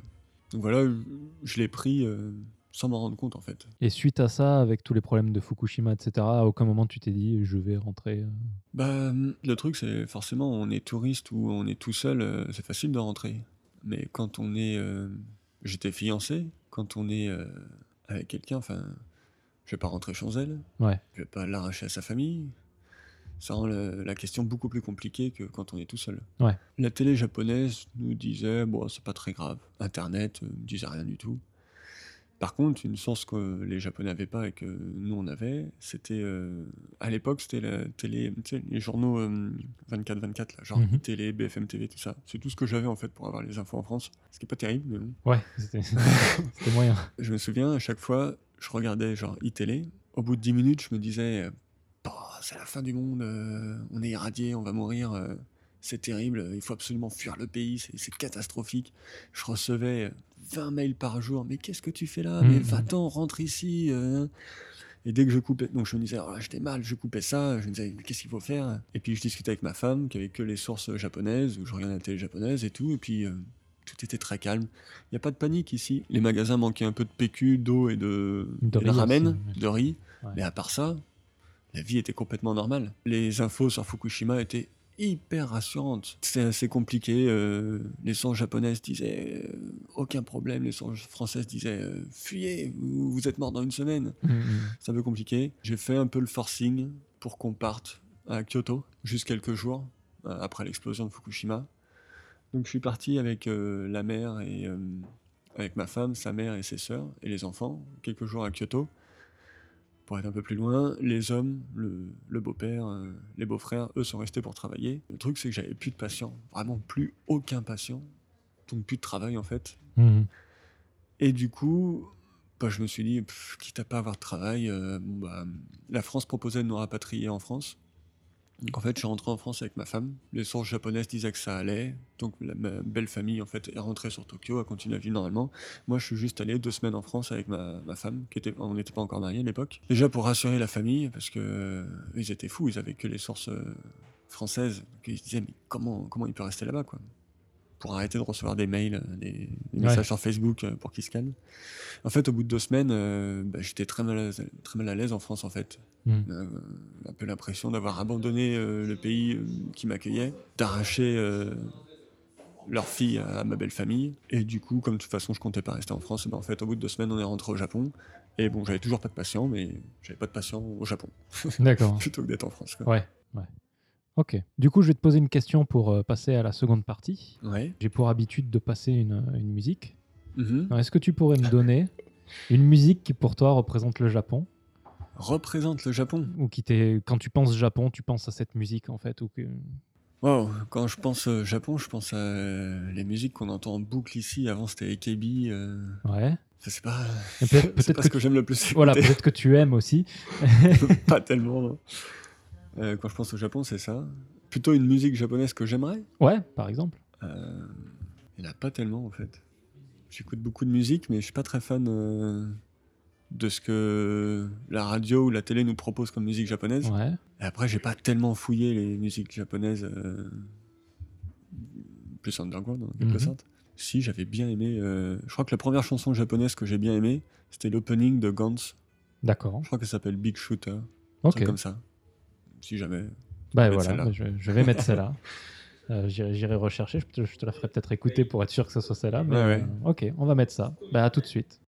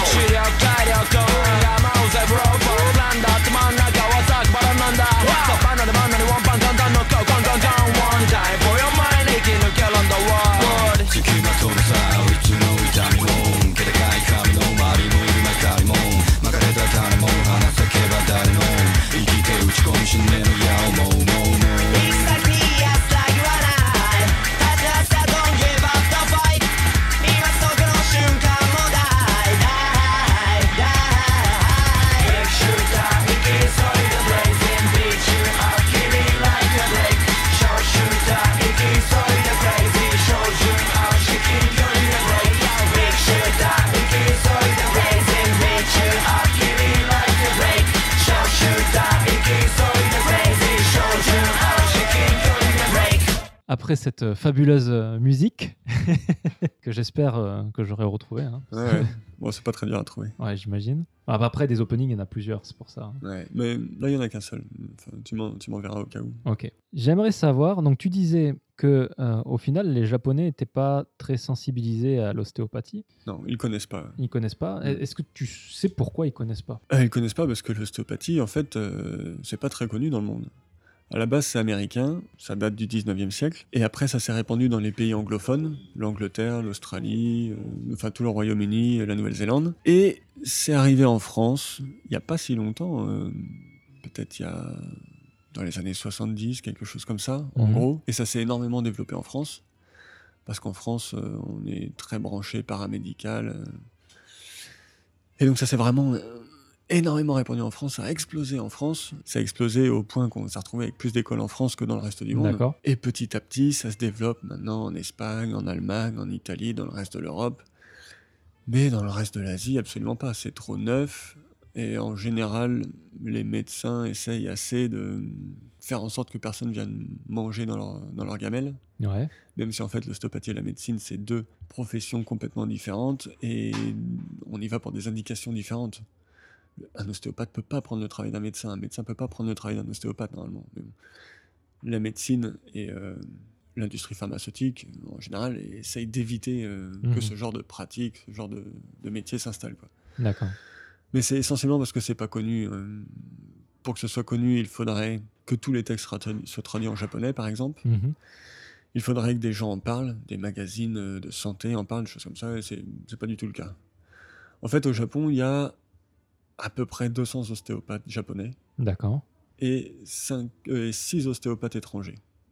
Il y a encore euh, deux ans, on n'était que deux ostéopathes étrangers, Mhm. David et moi. Maintenant, on est six. Un italien dans le sud et trois autres français qui sont arrivés, dont je parlais tout à l'heure. C'est tout nouveau. Mais euh, sinon, ouais, on est six étrangers et peut-être 200 ostéopathes.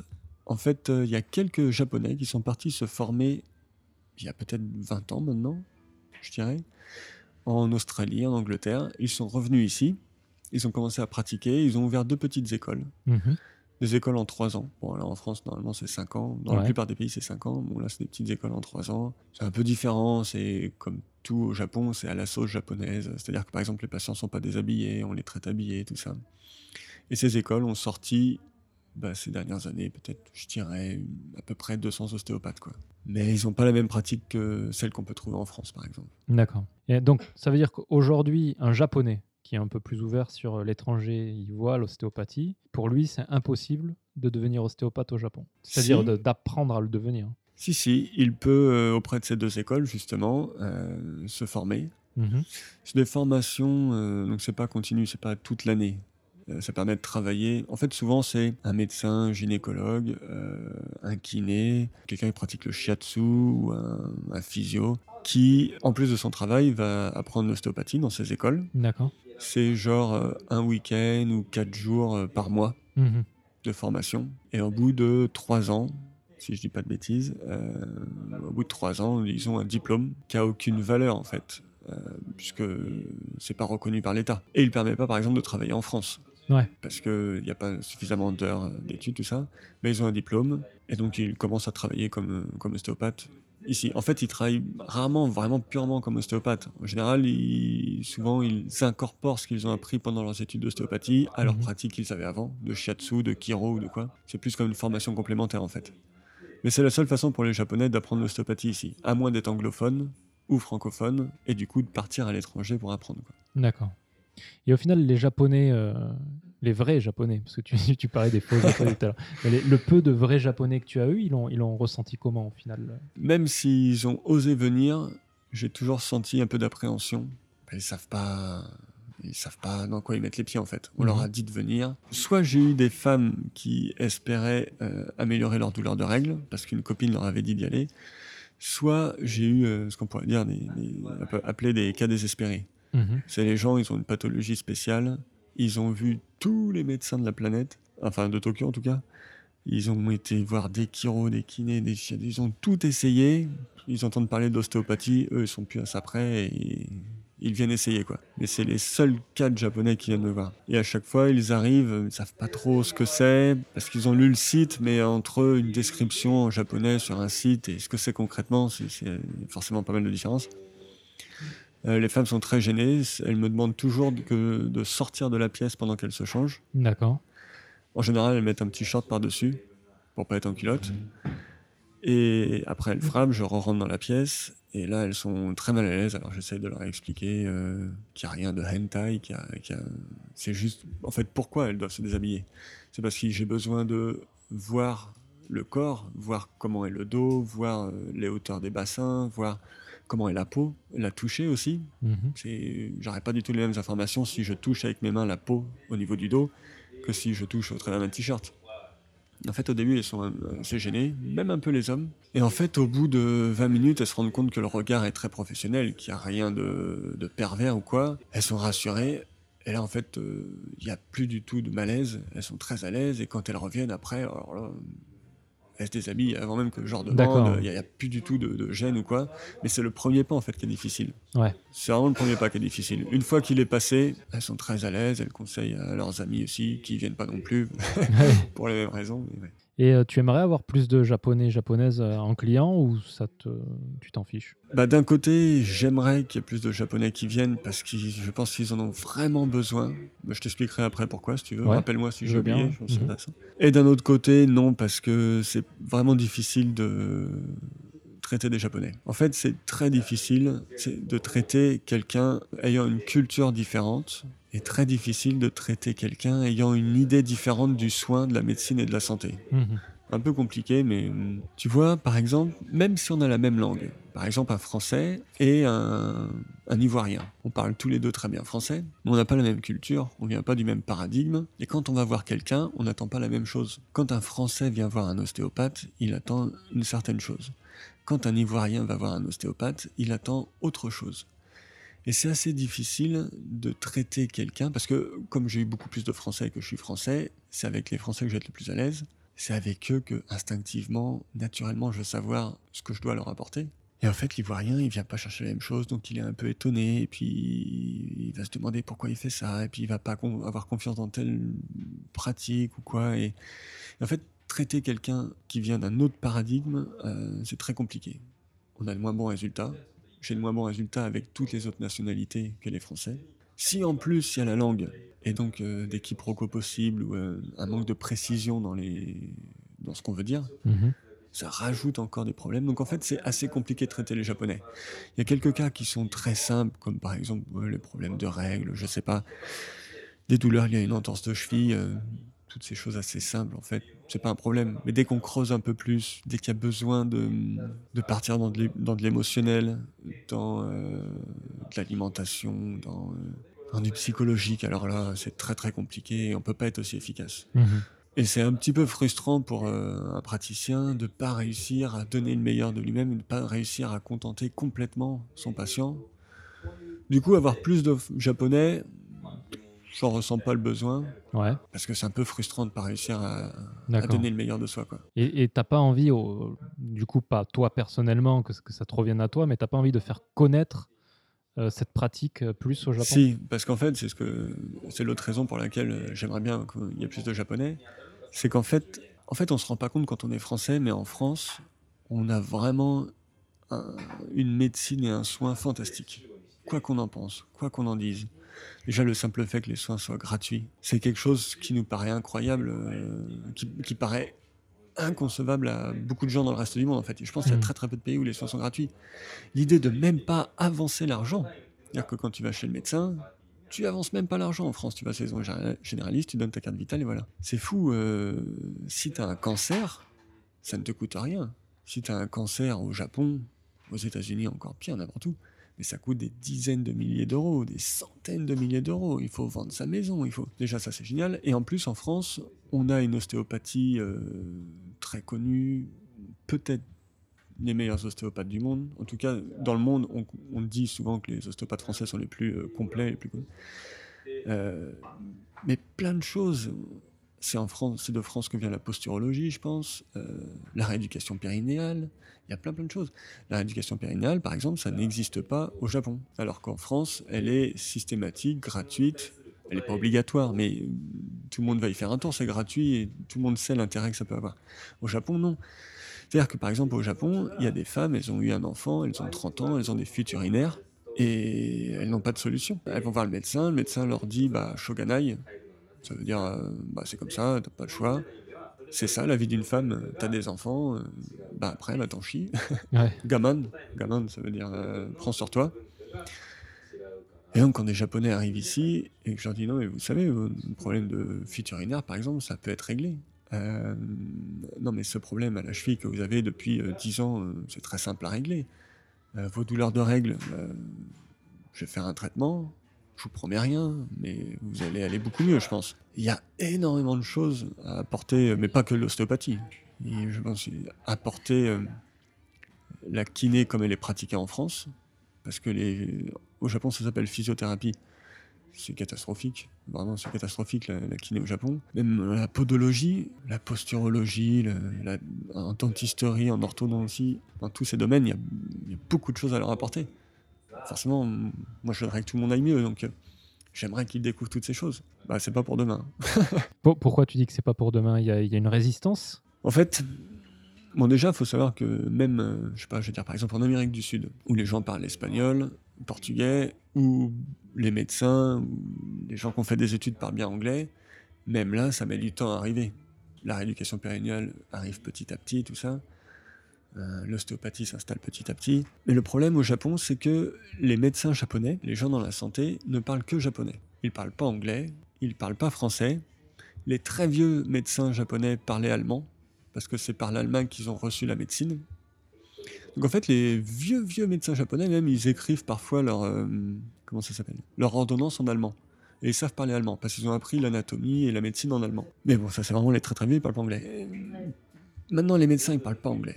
Ils parlent pas français. Le truc, c'est que toutes les découvertes, les nouvelles publications, au niveau médical, se font en anglais ou en français. C'est l'un des rares domaines où la France est encore au top. Euh, c'est la médecine et la santé en général. Donc si tu parles pas français, si tu parles pas anglais, bah t'as pas accès à ça. Il va falloir que ce soit traduit. Donc par exemple, en allemand, c'est traduit assez vite. Hmm. Euh, je sais pas en combien de temps, mais je pense que c'est une question de mois ou d'années. Au Japon, pour que ce soit traduit, il faut compter 10 ans si vous avez de la chance. dans certains domaines très motus, mais 20 ans, 30 ans. Je sais pas si tu imagines l'état de la santé et de la médecine en France il y a 30 ans, mais entre aujourd'hui et il y a 30 ans, il y a quand même une sacrée différence. Mm. Eh ben, la médecine au Japon, ici, à part au niveau technologique, où ils sont à la pointe, au niveau chirurgie, où ils sont à la pointe, mais sinon, au niveau du diagnostic des connaissances, ils ont mais 20-30 ans de retard. Mhm. Je pense que c'est déjà, un, à cause de la langue, et deux, la médecine est très mal pratiquée ici. Les gaijin, les étrangers euh, qui vont voir des médecins japonais ici sont systématiquement déçus. Parce qu'il déjà, il y a le- la différence culturelle qui font qu'ils ne trouvent pas ce qu'ils cherchaient en France. Mais aussi un truc, c'est que on a la médecine qui correspond au paradigme, qui correspond une société, un paradigme, une culture vont faire émerger une forme de médecine. On a la médecine qui correspond à notre culture. La médecine moderne, comme on l'appelle, occidentale, a été apportée au Japon, imposée en quelque sorte, alors que les Japonais avaient déjà leur forme de médecine, basée sur l'alimentation, basée sur l'énergétique, basée sur tout un tas de choses.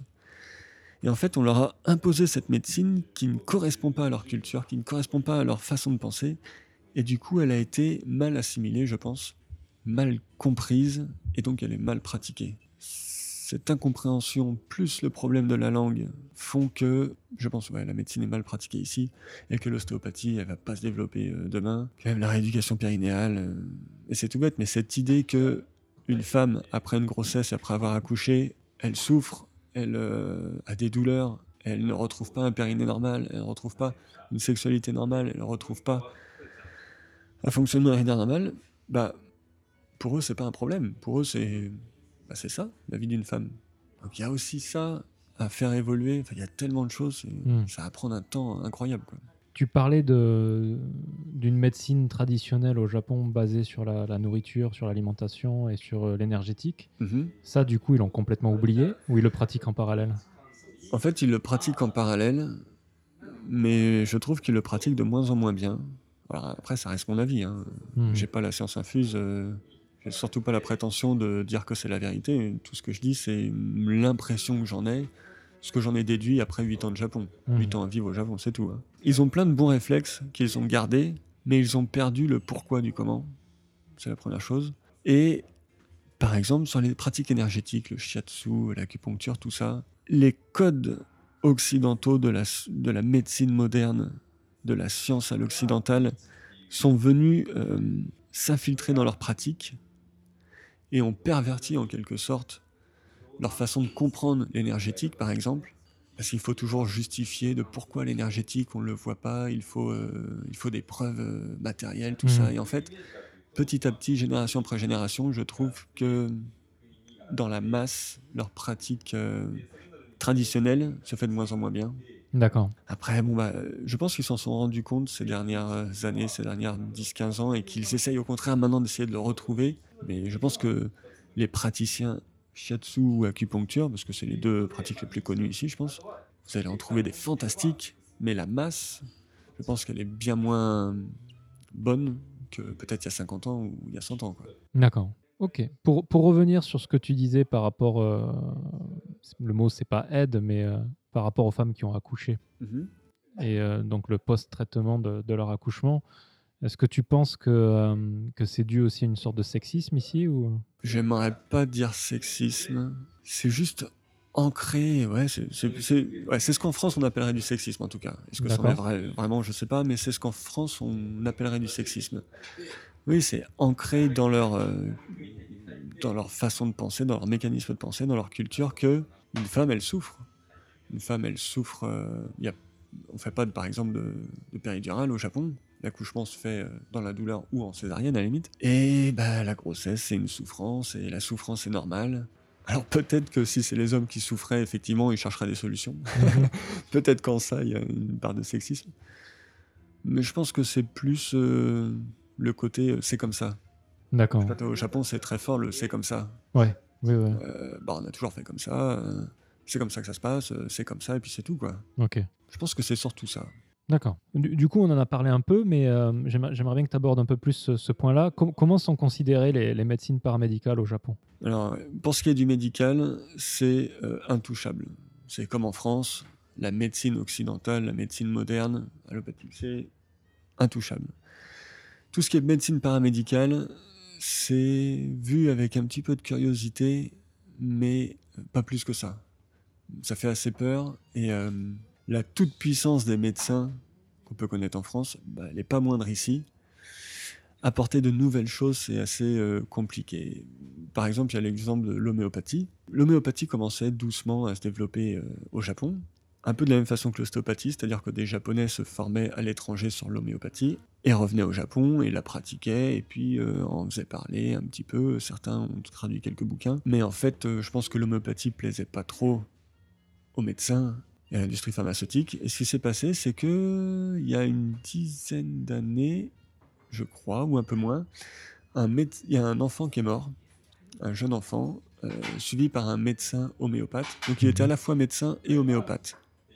Il a pas du tout, c'est pas une erreur d'homéopathie, mais le médecin qui s'occupait de ce gamin, qui est mort, je sais plus pour quelle raison, était homéopathe. Et on en a profité, enfin, je pense que la médecine japonaise en a profité, s'est engouffrée dans la brèche et a énormément fait de publicité euh, négative sur l'homéopathie. Mhm. La semaine suivante, un magazine, un journal, le plus gros journal euh, japonais, je crois, titrait euh, L'homéopathie tue. C'est sévère comme titre quand même. Ouais. Et il y a eu une, une campagne énorme pour discréditer l'homéopathie. Aujourd'hui, l'homéopathie est bipée à la télé. C'est-à-dire que si dans une interview, n'importe quoi, quelqu'un prononce l'homéopathie, c'est bipé et c'est interdit à l'écrit. C'est complètement censuré. La première fois que j'ai rencontré une homéopathe japonaise, c'était une patiente. Euh, J'ai demandé euh, son nom, son prénom, sa date de naissance, son profession. Elle m'a dit quelque chose comme, euh, je sais plus, elle a dû me dire euh, je suis masseuse ou danseuse, un truc comme ça. Et puis au fur et à mesure de la consultation, même pas la première consultation, la deuxième consultation, elle m'a Mhm. dit bon en fait il faut que je vous avoue quelque chose. En fait je suis homéopathe. C'est quoi ce, quoi ce gros secret quoi? C'est quoi le problème? Elle dit ah, vous savez pas mais l'homéopathie et tout. Elle a commencé à m'expliquer et j'ai trop peur de dire que je suis homéopathe parce qu'en fait ça a tellement mauvaise presse que les en fait le simple fait de dire qu'on est homéopathe euh, on se fait euh, D'accord. on se fait briser les jambes quoi. Les homéopathes japonais ont pas de site internet, ils donnent pas leur carte, c'est que par du bouche à oreille. Ok. Et donc elle a mis euh, deux séances à oser m'avouer qu'elle était homéopathe. Mhm.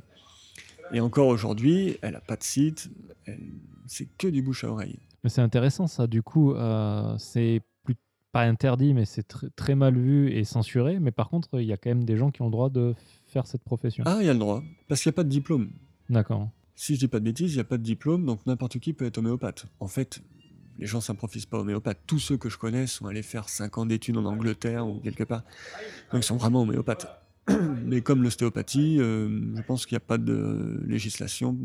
Donc en fait, euh, de ce côté-là, pas de problème. Mais euh, d'ailleurs, après cette campagne euh, de pub anti-homéopathie, euh, beaucoup d'homéopathes ont fait des dépressions parce que ils se faisaient taper dessus partout. Dès qu'ils disaient qu'ils étaient homéopathes, c'était terrible. Et il y a une chose que j'avais pas compris à l'époque et que j'ai compris après Mhm. quand j'ai découvert ça, c'est que quand je me présentais, alors aucun, japonais ne connaît l'ostéopathie, mais ils connaissaient tous l'homéopathie parce qu'on Ouais. avait parlé énormément. Et je disais bonjour, je m'appelle Yann Ronchelin, hein, je suis ostéopathe. Et ils disaient quoi? Homéopathe? Non, je disais non, non, non, je suis ostéopathe. Et ah, il y avait une sorte de soulagement que je comprenais pas à l'époque. Ouais. Et c'est plus tard, en fait, quand j'ai compris tout ce qui s'était passé avec l'homéopathie, que j'ai compris pourquoi, en fait, il y avait tous ces gens Ah qui ouais. m'avaient dit Ah, T'es homéopathe Non. Mais, euh, bon, là, c'est un peu extrême comme cas. Les autres formes de, de, de pratiques paramédicales, elles sont en général euh, bien accueillies, simplement, bon, bah, tant qu'on n'en parle pas à la télé, tant qu'on n'en parle pas dans la presse, c'est pas connu. C'est petit à petit. Comme c'est pratiqué par des gaijins souvent, euh, c'est pas facile d'y aller. Ok. Donc, entre le moment où tu as, tu as checké ton site internet, tu as vu euh, Tokyo, les buildings, etc., et Ah oui, tu t'es dit, euh, ah, j'aimerais bien faire mon voyage au, au Ouais. Japon. Euh, et puis maintenant que tu as 8 ans, 8 ans de, de- de Japon, est-ce que tu pourrais me, me dire un peu comment ta vision de ce pays a évolué? Waouh, ouais, carrément. C'est assez libre, hein, donc euh, tu, tu peux parler de n'importe quel sujet. Mais... Euh, bah, quand on découvre le Japon, forcément, on voit euh, que la superficie. Elle paraît géniale. Les rues sont propres, les Japonais sont incroyablement polis, gentils. Le vernis, la, la surface est magnifique. Donc c'est hyper... euh, ça donne envie en fait. Je pense que c'est pour ça que la plupart des touristes qui viennent, qui ne découvrent que, qui ne voient que ça, adorent le Japon. En fait, ce vernis, en général, on m'a dit, tu verras, il met trois ans à peu près à disparaître. Ouais. Au bout de trois ans, la moitié des gens euh, pètent un câble, quittent le Japon, rentrent en France, et l'autre moitié arrive à accepter le Japon comme il est et reste. J'avais entendu ça plein de fois, je sais pas si toi tu avais déjà entendu ça. Oui, enfin ça, ça varie un peu. Des fois c'est 3, des fois c'est 5 ans. Ouais, j'avais toujours entendu trois ans. et j'y croyais pas. Et en fait, au bout de trois ans, j'ai vu plein de gens qui étaient arrivés à peu près en même temps que moi avoir ce, ce, ce blast. Effectivement, beaucoup sont partis, ont fait un rejet du Japon et sont partis. Moi, je suis resté. Parce que euh, je pense que euh, trois ans, c'est à peu près le temps qu'il faut pour commencer à gratter le vernis et voir la couche qui est en dessous. Alors, au bout de trois ans, on est vraiment très très loin de connaître le Japon et les Japonais. Surtout qu'en général, en vivant qu'à Tokyo, on connaît plutôt euh, Tokyo Ouais. et les Tokyoïtes. Ouais. Mais au bout de trois ans, mon regard du Japon, c'était euh, ce que beaucoup de gens en ont. Ils sont rigides. Il n'y a pas de souplesse, ni dans les faits, ni dans leur façon de penser et tout, ce qui peut être assez frustrant. L'exemple, euh, premier exemple qui me vient à l'esprit, c'est euh, euh, je suis pressé, il me faut une pile, je veux pas un paquet de piles, je veux juste une pile, je vais dans un magasin, euh, paye un paquet de piles, j'en prends une, et puis je laisse le reste parce que j'en veux pas, j'en veux pas. Et c'est impossible. Le vendeur, il dit euh, Ah, il faut que vous partiez avec votre paquet de piles. Et tout. Ouais. Je m'en fous, laisse-le là. Et si, si quelqu'un en veut, bah voilà, il a des piles, elles sont déjà payées. Ah, c'est pas possible. Ou le fait de pas pouvoir laisser de pourboire ou quoi. euh, Je me suis fait courser plusieurs fois parce que j'avais laissé un pourboire. Ouais. J'ai tout essayé, j'ai jamais réussi hein, à laisser un pourboire. hein. Des fois, j'ai fait exprès de laisser et de partir encore vite. Et ils coursent dans la rue pour le ramener. Mm, mm. Cette rigidité, euh, le fait qu'il y ait des lois, des règles et qu'on ne peut pas s'en échapper, c'est, je pense, le premier choc qu'on se prend dans la tête au bout de 1, 2, 3 ans. Je pense que régulièrement, on, creuse un peu plus, on passe à, la strate d'en dessous, la strate d'en dessous, la strate d'en dessous. Je pense que même au bout de 20, 30 ans de Japon, on continue. Alors, on, passe les strates euh, moins rapidement, mais on continue à découvrir des choses. La dernière chose que j'ai compris, j'en ai déjà entendu parler, je le savais, mais j'avais pas vraiment compris en profondeur, c'est à quel point euh, le contenant a plus d'importance que le contenu au Japon. C'est vraiment euh, quelque chose que j'ai compris il y a un an. C'est incroyable dans tous les domaines. Par exemple, les Japonais vont préférer recevoir et offrir des chocolats magnifiques, dans un emballage magnifique, dans une boîte superbe, alors que les chocolats sont dégueulasses. Et franchement, c'est souvent le cas. C'est vraiment pas bon. Plutôt que de recevoir ou d'offrir des chocolats succulents, le top du top, mais emballés rapidement dans du papier aluminium Ouais. comme ça. Mm. Parce que le contenu a plus d'importance que le contenant. Euh, l'inverse. Oui. Parce que l'emballage, le contenant a plus d'importance que le contenu. Et ça, donc, ça va être le cas pour les chocolats, mais ça va être le cas dans le travail, ça va être le cas dans même dans les relations humaines avec les gens. Euh, la façon dont on s'habille, le style qu'on représente, la façon de parler, le- tout ce qui est dans la forme a beaucoup plus d'importance que le. Et ça, c'est très dur pour un Français, parce que le Français, le contenu, le fond, a, je pense, plus d'importance que la forme. Alors après, forcément, euh, modulo, euh, si, on est euh, son origine sociale, modulo, plein de choses, euh, si on est plus du nord, du sud, de, de l'est, de l'ouest de la France, mais je pense que c'est une grosse différence entre la France et le Japon, quelque chose d'assez dur à vivre Mhm. quand on l'a pas compris. Une fois qu'on l'a compris, c'est toujours dur à vivre, mais c'est déjà on se fait moins avoir en fait. Et tu, tu dis que tu l'as découvert il y a, il y a une année. C'est Ouais. à quelle occasion? Euh, une succession de choses en fait. Par exemple, je voulais travailler avec un club de sportifs professionnels. Mhm. J'avais pas besoin d'avoir plus de patients parce que ça y est, je suis plein et tout. Mais pour euh, diversifier un peu, et puis euh, j'avais l'idée euh, de suivre un club. Ce serait génial en fait, euh, faire les déplacements, suivre les joueurs, euh, avoir des, des objectifs de saison, des choses comme ça. Euh, Je trouvais Mhm. ça stimulant de passer peut-être un jour par semaine à m'occuper d'un club pro. J'avais un contact pour euh, m'occuper d'un club de football professionnel de première division au Japon. Et en fait, en rencontrant les gens du club, en, en voyant comment fonctionnait le club, parce qu'en fait, j'ai jamais travaillé en entreprise. Donc je sais pas vraiment comment fonctionne une entreprise. Les gens m'en parlent, mes patients m'en parlent, mais entre ce que les gens disent et ce qu'on vit, il y a toujours une grosse différence. Mhm. Là, j'ai pu plus le voir de l'intérieur. Si j'avais bossé dans une entreprise japonaise, j'aurais sûrement compris ça il y a longtemps. Mais là, je l'ai compris qu'il y a un an. Euh, vraiment à quel point la forme a plus d'importance que le fond. Euh, même si, par exemple, l'ostéopathie les intéresse, même si ils sont convaincus que ça peut avoir un intérêt au niveau sportif. Le plus important, c'est comment ce sera vu, comment ce sera accepté. Et comme c'est pas connu, c'est mal vu, mal accepté. Donc en fait, même si on était pistonné, même si ce que tu veux, en fait, c'est très compliqué de rentrer. Mhm. C'est tout bête, mais par exemple, le coach de cette équipe était français de cette équipe japonaise. Et ils lui ont mis un assistant coach. L'assistant coach en France, c'est quelqu'un qui va soulager le coach principal de la charge de travail qu'il y a à faire, en prenant une partie de, de l'entraînement, tout ça. Là, l'assistant coach japonais, son travail, c'était quoi? C'était s'assurer que le coach français fasse pas trop de bruit, élève pas trop les bras quand il s'énerve sur le bord du terrain pour pas donner une mauvaise image du club. D'accord. Ça va être, par exemple, avant de rentrer sur le terrain, s'assurer que la cravate est bien droite. Ça va être tout ça, en fait. Et quand, les, quand des coachs, que ce soit dans le rugby, parce que je travaille beaucoup avec euh, des rugbymen professionnels, dans le foot, dans peu importe, euh, quand des étrangers viennent coacher des clubs ou quoi, ils se prennent cette différence en pleine tronche. Ils comprennent pas. Par exemple, les joueurs qui n'ont pas joué un match vont faire un petit entraînement light. Après le match, ils courent sur le terrain, ils font un petit entraînement euh, où il n'y a, que les joueurs qui ne sont pas rentrés en jeu. Ça, c'est très important, ça ne se fait pas au Japon. Donc, quand le coach ou le préparateur physique étranger arrive dans un club français, il dit bah ça, dans un club japonais, il dit bah ça, par exemple, on le fait pas. Ça, ce serait super, ce serait très bon. Et ils vont dire Hmm, c'est pas possible. Bah, comment ça, c'est pas possible? Pourquoi? Bah parce que les gens qui viennent au stade payent pour voir un match, ils payent, payent pas pour voir un entraînement. Mais, comment ça Mais ça n'a pas d'importance. Le plus important, c'est les résultats. Et puis, c'est encore mieux pour eux. À la limite, ils peuvent voir les joueurs qu'ils ont peut-être pas vus. euh, Ouais, mais non. Parce qu'au niveau de la forme, ça se fait pas. Ou par exemple, l'été, il fait chaud à crever le matin. Donc le- le- l'entraîneur français va- ou étranger va vouloir avancer l'entraînement pour qu'il se fasse plus tôt. Oui, mais non, parce qu'il faudrait euh, que le gardien vienne plus tôt au travail. euh, bah, Faites-le venir plus tôt. Non, parce qu'en fait, c'est pas, il fait pas partie du club. Il faudrait, euh, il faudrait demander à l'entreprise qui l'emploie de. Mais faites-le. Ouais, mais non. Ouais. En fait, les résultats sportifs, l'efficacité, ça a moins d'importance que la forme, Mhm. que l'image qu'on donne.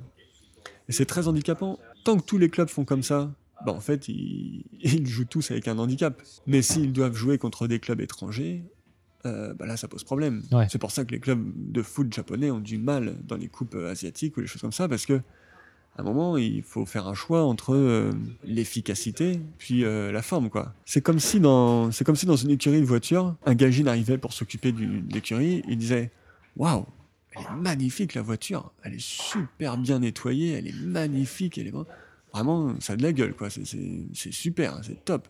Le merchandising, tout ça, c'est top. Par contre, euh, par contre, il est minable votre pilote là. Enfin, faudrait changer le pilote. Ah oui, mais euh, ça fait 5 ans qu'il est là, euh, ou ça fait 20 ans qu'il est là, on peut pas changer le pilote. Bah oui, mais enfin, il est pas bon. Si vous voulez gagner, il faut le changer peut-être. Et puis les pneus là, ils sont, ils sont complètement morts les pneus. C'est pas, pas du tout bon ça. Oui, mais c'est les pneus fétiches euh, du pilote. Mais on s'en fout. Enfin, je veux dire, on gagnerait tant de temps autour. Et les réglages moteurs là, c'est pas possible. c'est- On, serait, on gagnerait beaucoup à faire comme ça. Oui, mais pour changer les réglages, il faudrait demander à une entreprise. Enfin, tu vois. Ouais. Tant qu'ils font tous comme ça, ça va.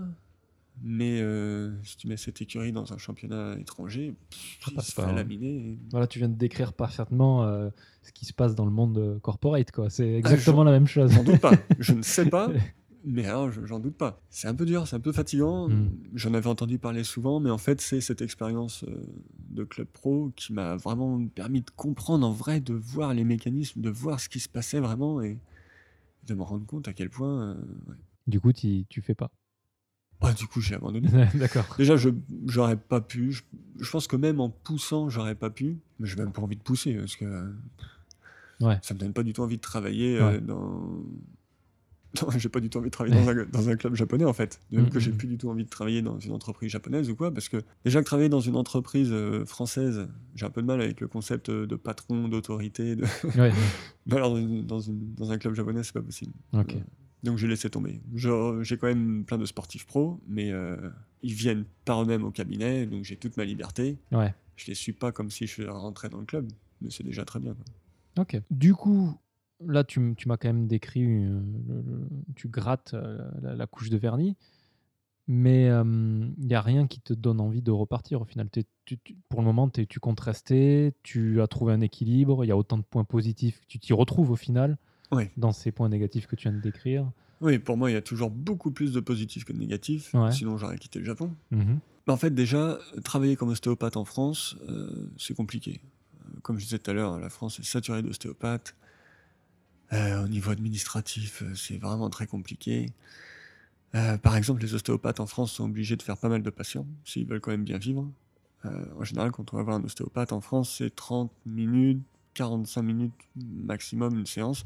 Parce que l'ostéopathe, quand on lui donne 60 euros, en fait, il en garde que 19 à peu près. D'ac- D'accord. Ah oui. Donc en fait, s'il veut avoir quand même un, un salaire correct, il est obligé de faire un certain nombre de patients par semaine. Mhm. Donc il est obligé de faire des séances pas trop courtes. Ça se ressent forcément, je pense, sur la qualité du traitement. Le Japon me permet de garder une grande partie de ce que le patient me donne. Donc d'avoir un bon salaire en ayant assez peu de patients. Et donc de prendre mon temps, de discuter, de vraiment chercher euh, le pourquoi du comment, de- d'aider les gens à améliorer leur quotidien, leur, euh, l'environnement en fait, leur alimentation, Mhm. leur position de travail, tout ça, tout ce temps que demande euh, d'approfondir euh, la question, euh, c'est pas possible en France. Si je devais rentrer en France et travailler en France, ma pratique euh, perdrait beaucoup, je pense. Ouais. Je serais obligé d'utiliser des techniques plus rapides. ouais. Le Japon, il y a plein de négatifs. euh, les cafards. Les cafards en été, j'aime pas les cafards en été. Cette rigidité euh, que j'ai un peu de mal à vivre. Heureusement, mes patients sont étrangers, je suis mon propre patron. Euh, donc en fait, je...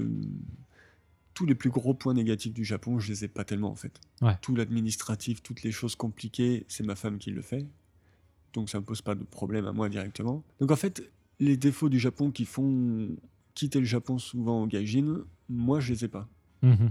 Donc ça c'est cool. Et il y a plein de positifs dans ma pratique. euh, puis c'est tout bête, euh, c'est tout le temps beau. Ouais. La bouffe est bonne. euh, la sécurité aussi, c'est vachement important. J'ai des enfants, des filles, trois filles bientôt. Je préfère que mes, mes gamines adolescentes euh, traversent Tokyo que traversent Paris euh, le soir. Où... Ouais. Je pense qu'il y a beaucoup moins de stress. C'est plus facile, je pense, d'être entouré de...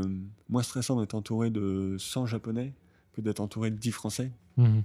Je pense que ça craint beaucoup moins pour les femmes aussi au Japon qu'en France. Toutes ces choses font que la balance pe- penche largement du côté du Japon pour moi.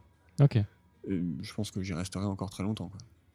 Tu, tu dis que tu as que tu as alors pareil si tu veux pas en parler tu, tu me dis tu, tu as trois filles Deux et demi. deux et demi deux et demi filles au niveau de l'éducation ça se passe comment? Tu arrives à t'entendre sur comment les éduquer avec ta femme ou c'est euh, vu que c'est un couple mixte c'est plutôt compliqué? Ma femme est pas très japonaise.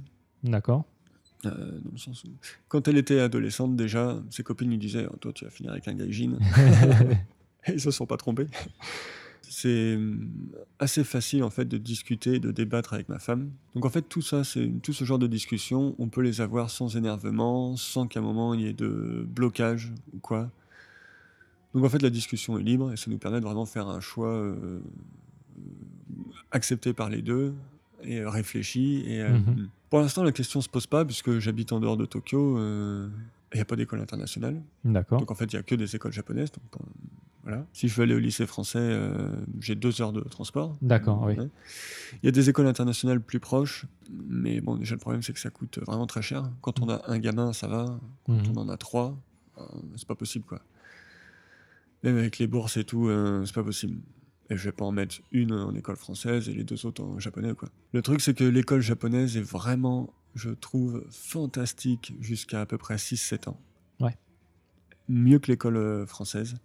Tout est basé sur le jeu. Ils passent leur temps à construire des choses avec leurs mains, à peindre, à, s'occuper d'insectes. À l'école, il y a toujours dans la classe, je sais pas, une écrevisse, un insecte, un truc comme ça. Tous les jours, ils construisent quelque chose. euh, tout est basé sur le jeu, c'est vraiment excellent.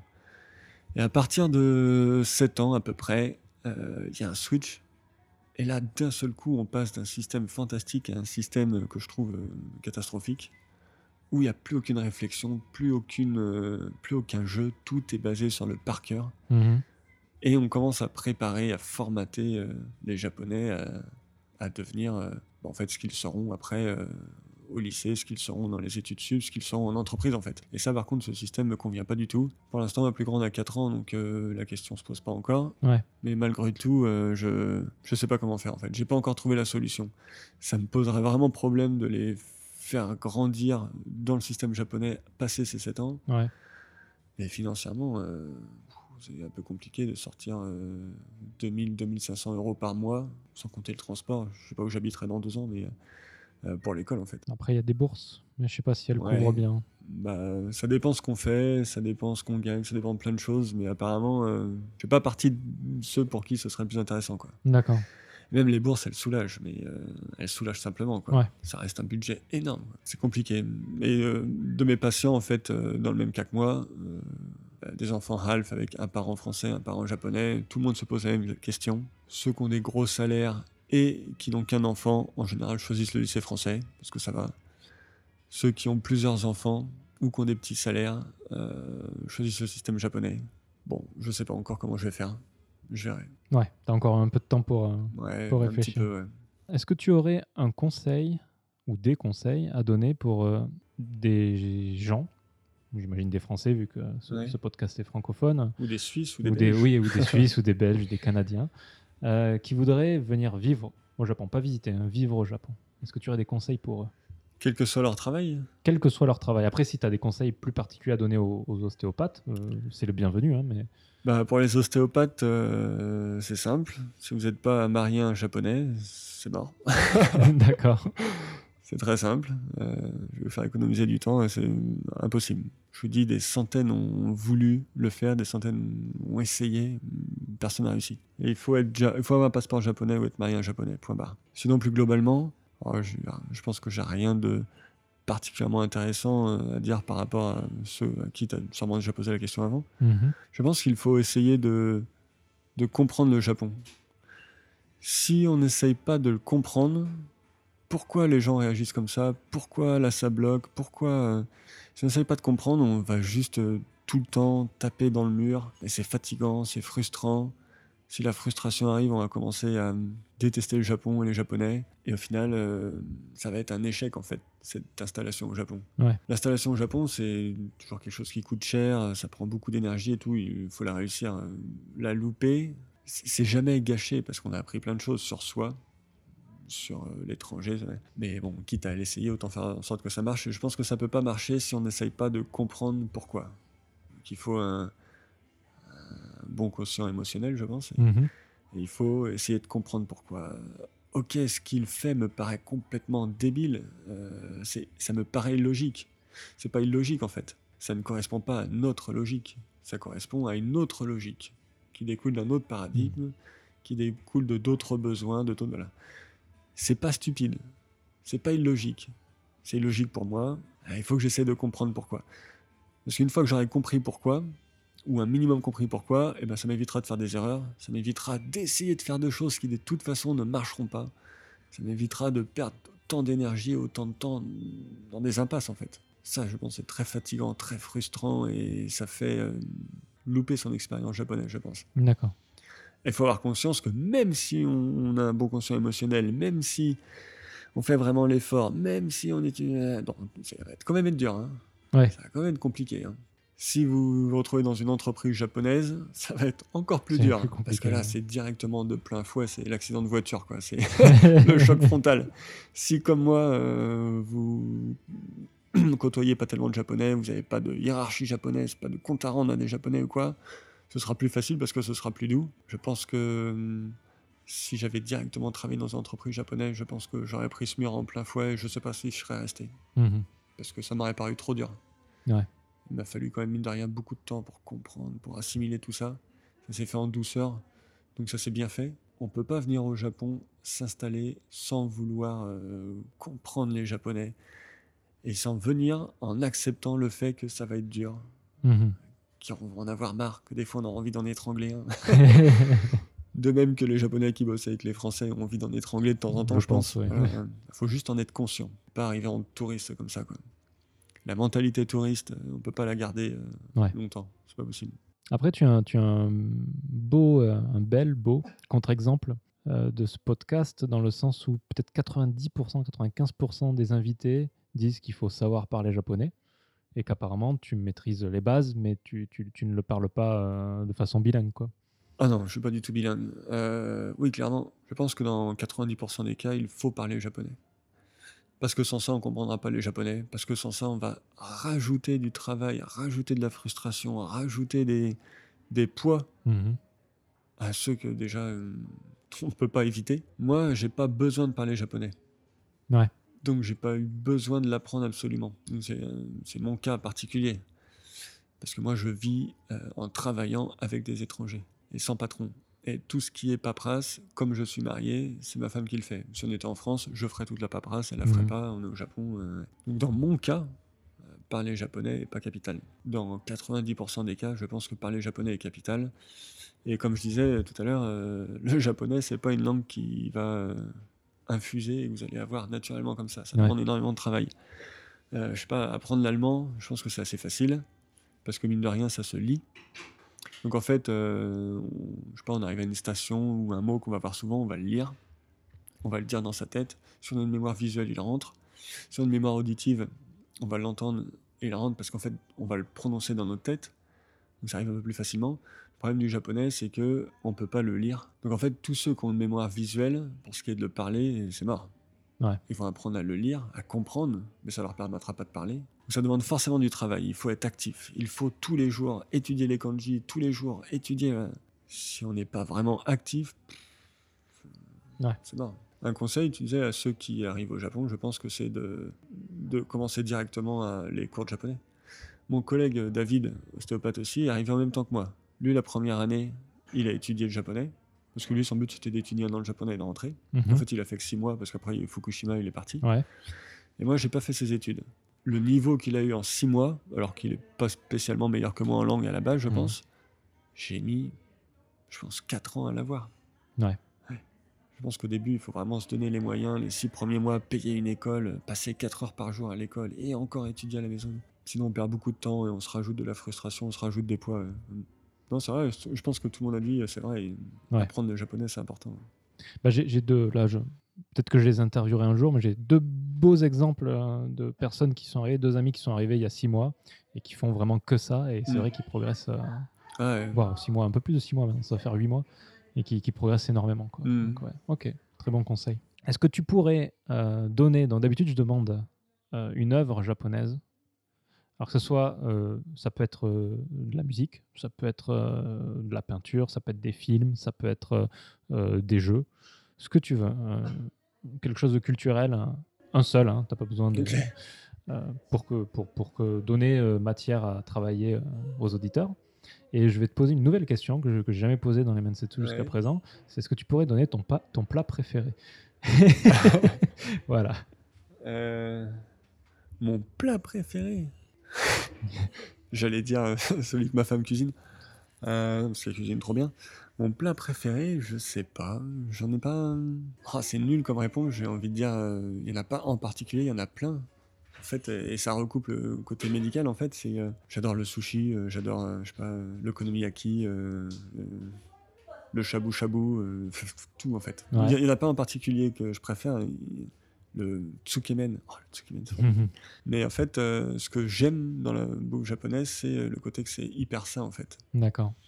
Euh, ça recoupe avec le côté médical, mais l'alimentation traditionnelle japonaise est l'alimentation la plus saine qui existe. Je sais pas si tu sais, mais avant, ce qui était considéré comme l'alimentation la plus saine, c'était le régime crétois, Mhm. méditerranéen. Et en fait, depuis, ah, ça fait plus de 15 ans maintenant, on considère que l'alimentation la plus saine du monde, c'est l'alimentation okinawa, d'Okinawa, Mhm. du Japon en général, mais particulièrement d'Okinawa. C'est une alimentation dans laquelle il n'y a euh, pas de produits laitiers, euh, pas de gluten, euh, énormément de légumes, beaucoup de crus, du bouilli, euh, les choses sont pas trop cuites. Même quand un japonais fait un barbecue, psh, psh, la viande est très cuite. Pas... Et en fait, les, les japonais ont l'alimentation la plus saine qui existe. En tout cas, c'est considéré comme la plus saine en ce moment. En fait, je crois que c'est ça que je préfère dans la bouffe japonaise. C'est à quel point la nourriture est saine. Alors, les gens qui viennent ici voient beaucoup de friture, Ouais. mais c'est récent. hein. Il y a 20 ans, il n'y avait pas toutes ces fritures. D'accord. Je parle pas de la bouffe qu'on peut voir partout, je parle de l'alimentation traditionnelle japonaise. Celle que vont manger, celle que va cuisiner la japonaise à la maison, celle que vont manger les vieux, les même pas spécialement vieux, mais les japonais chez eux en fait. C'est ce qui fait que leur espérance de vie est si bonne. C'est pas leur, euh, c'est pas les gènes.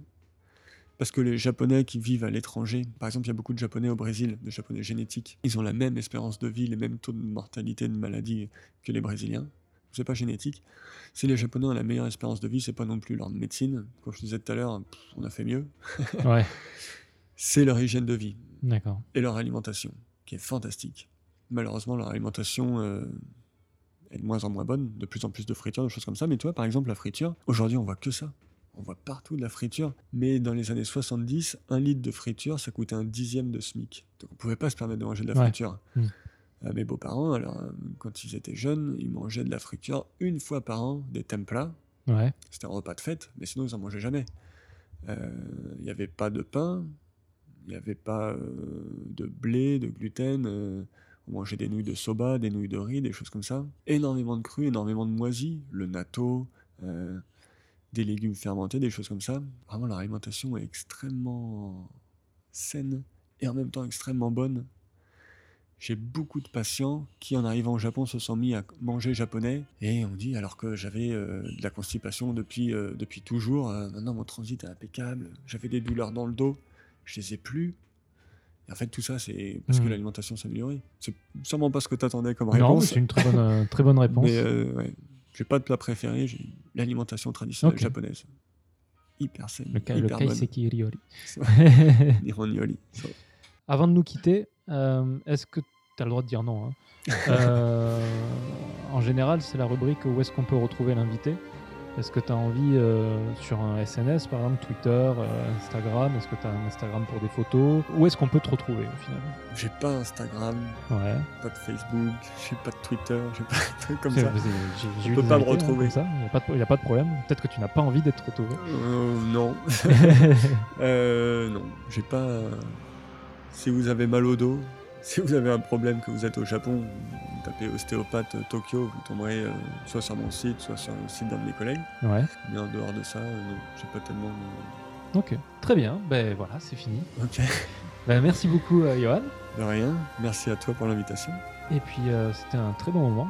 Oui, merci. Et du coup, ben, je vous dis euh, à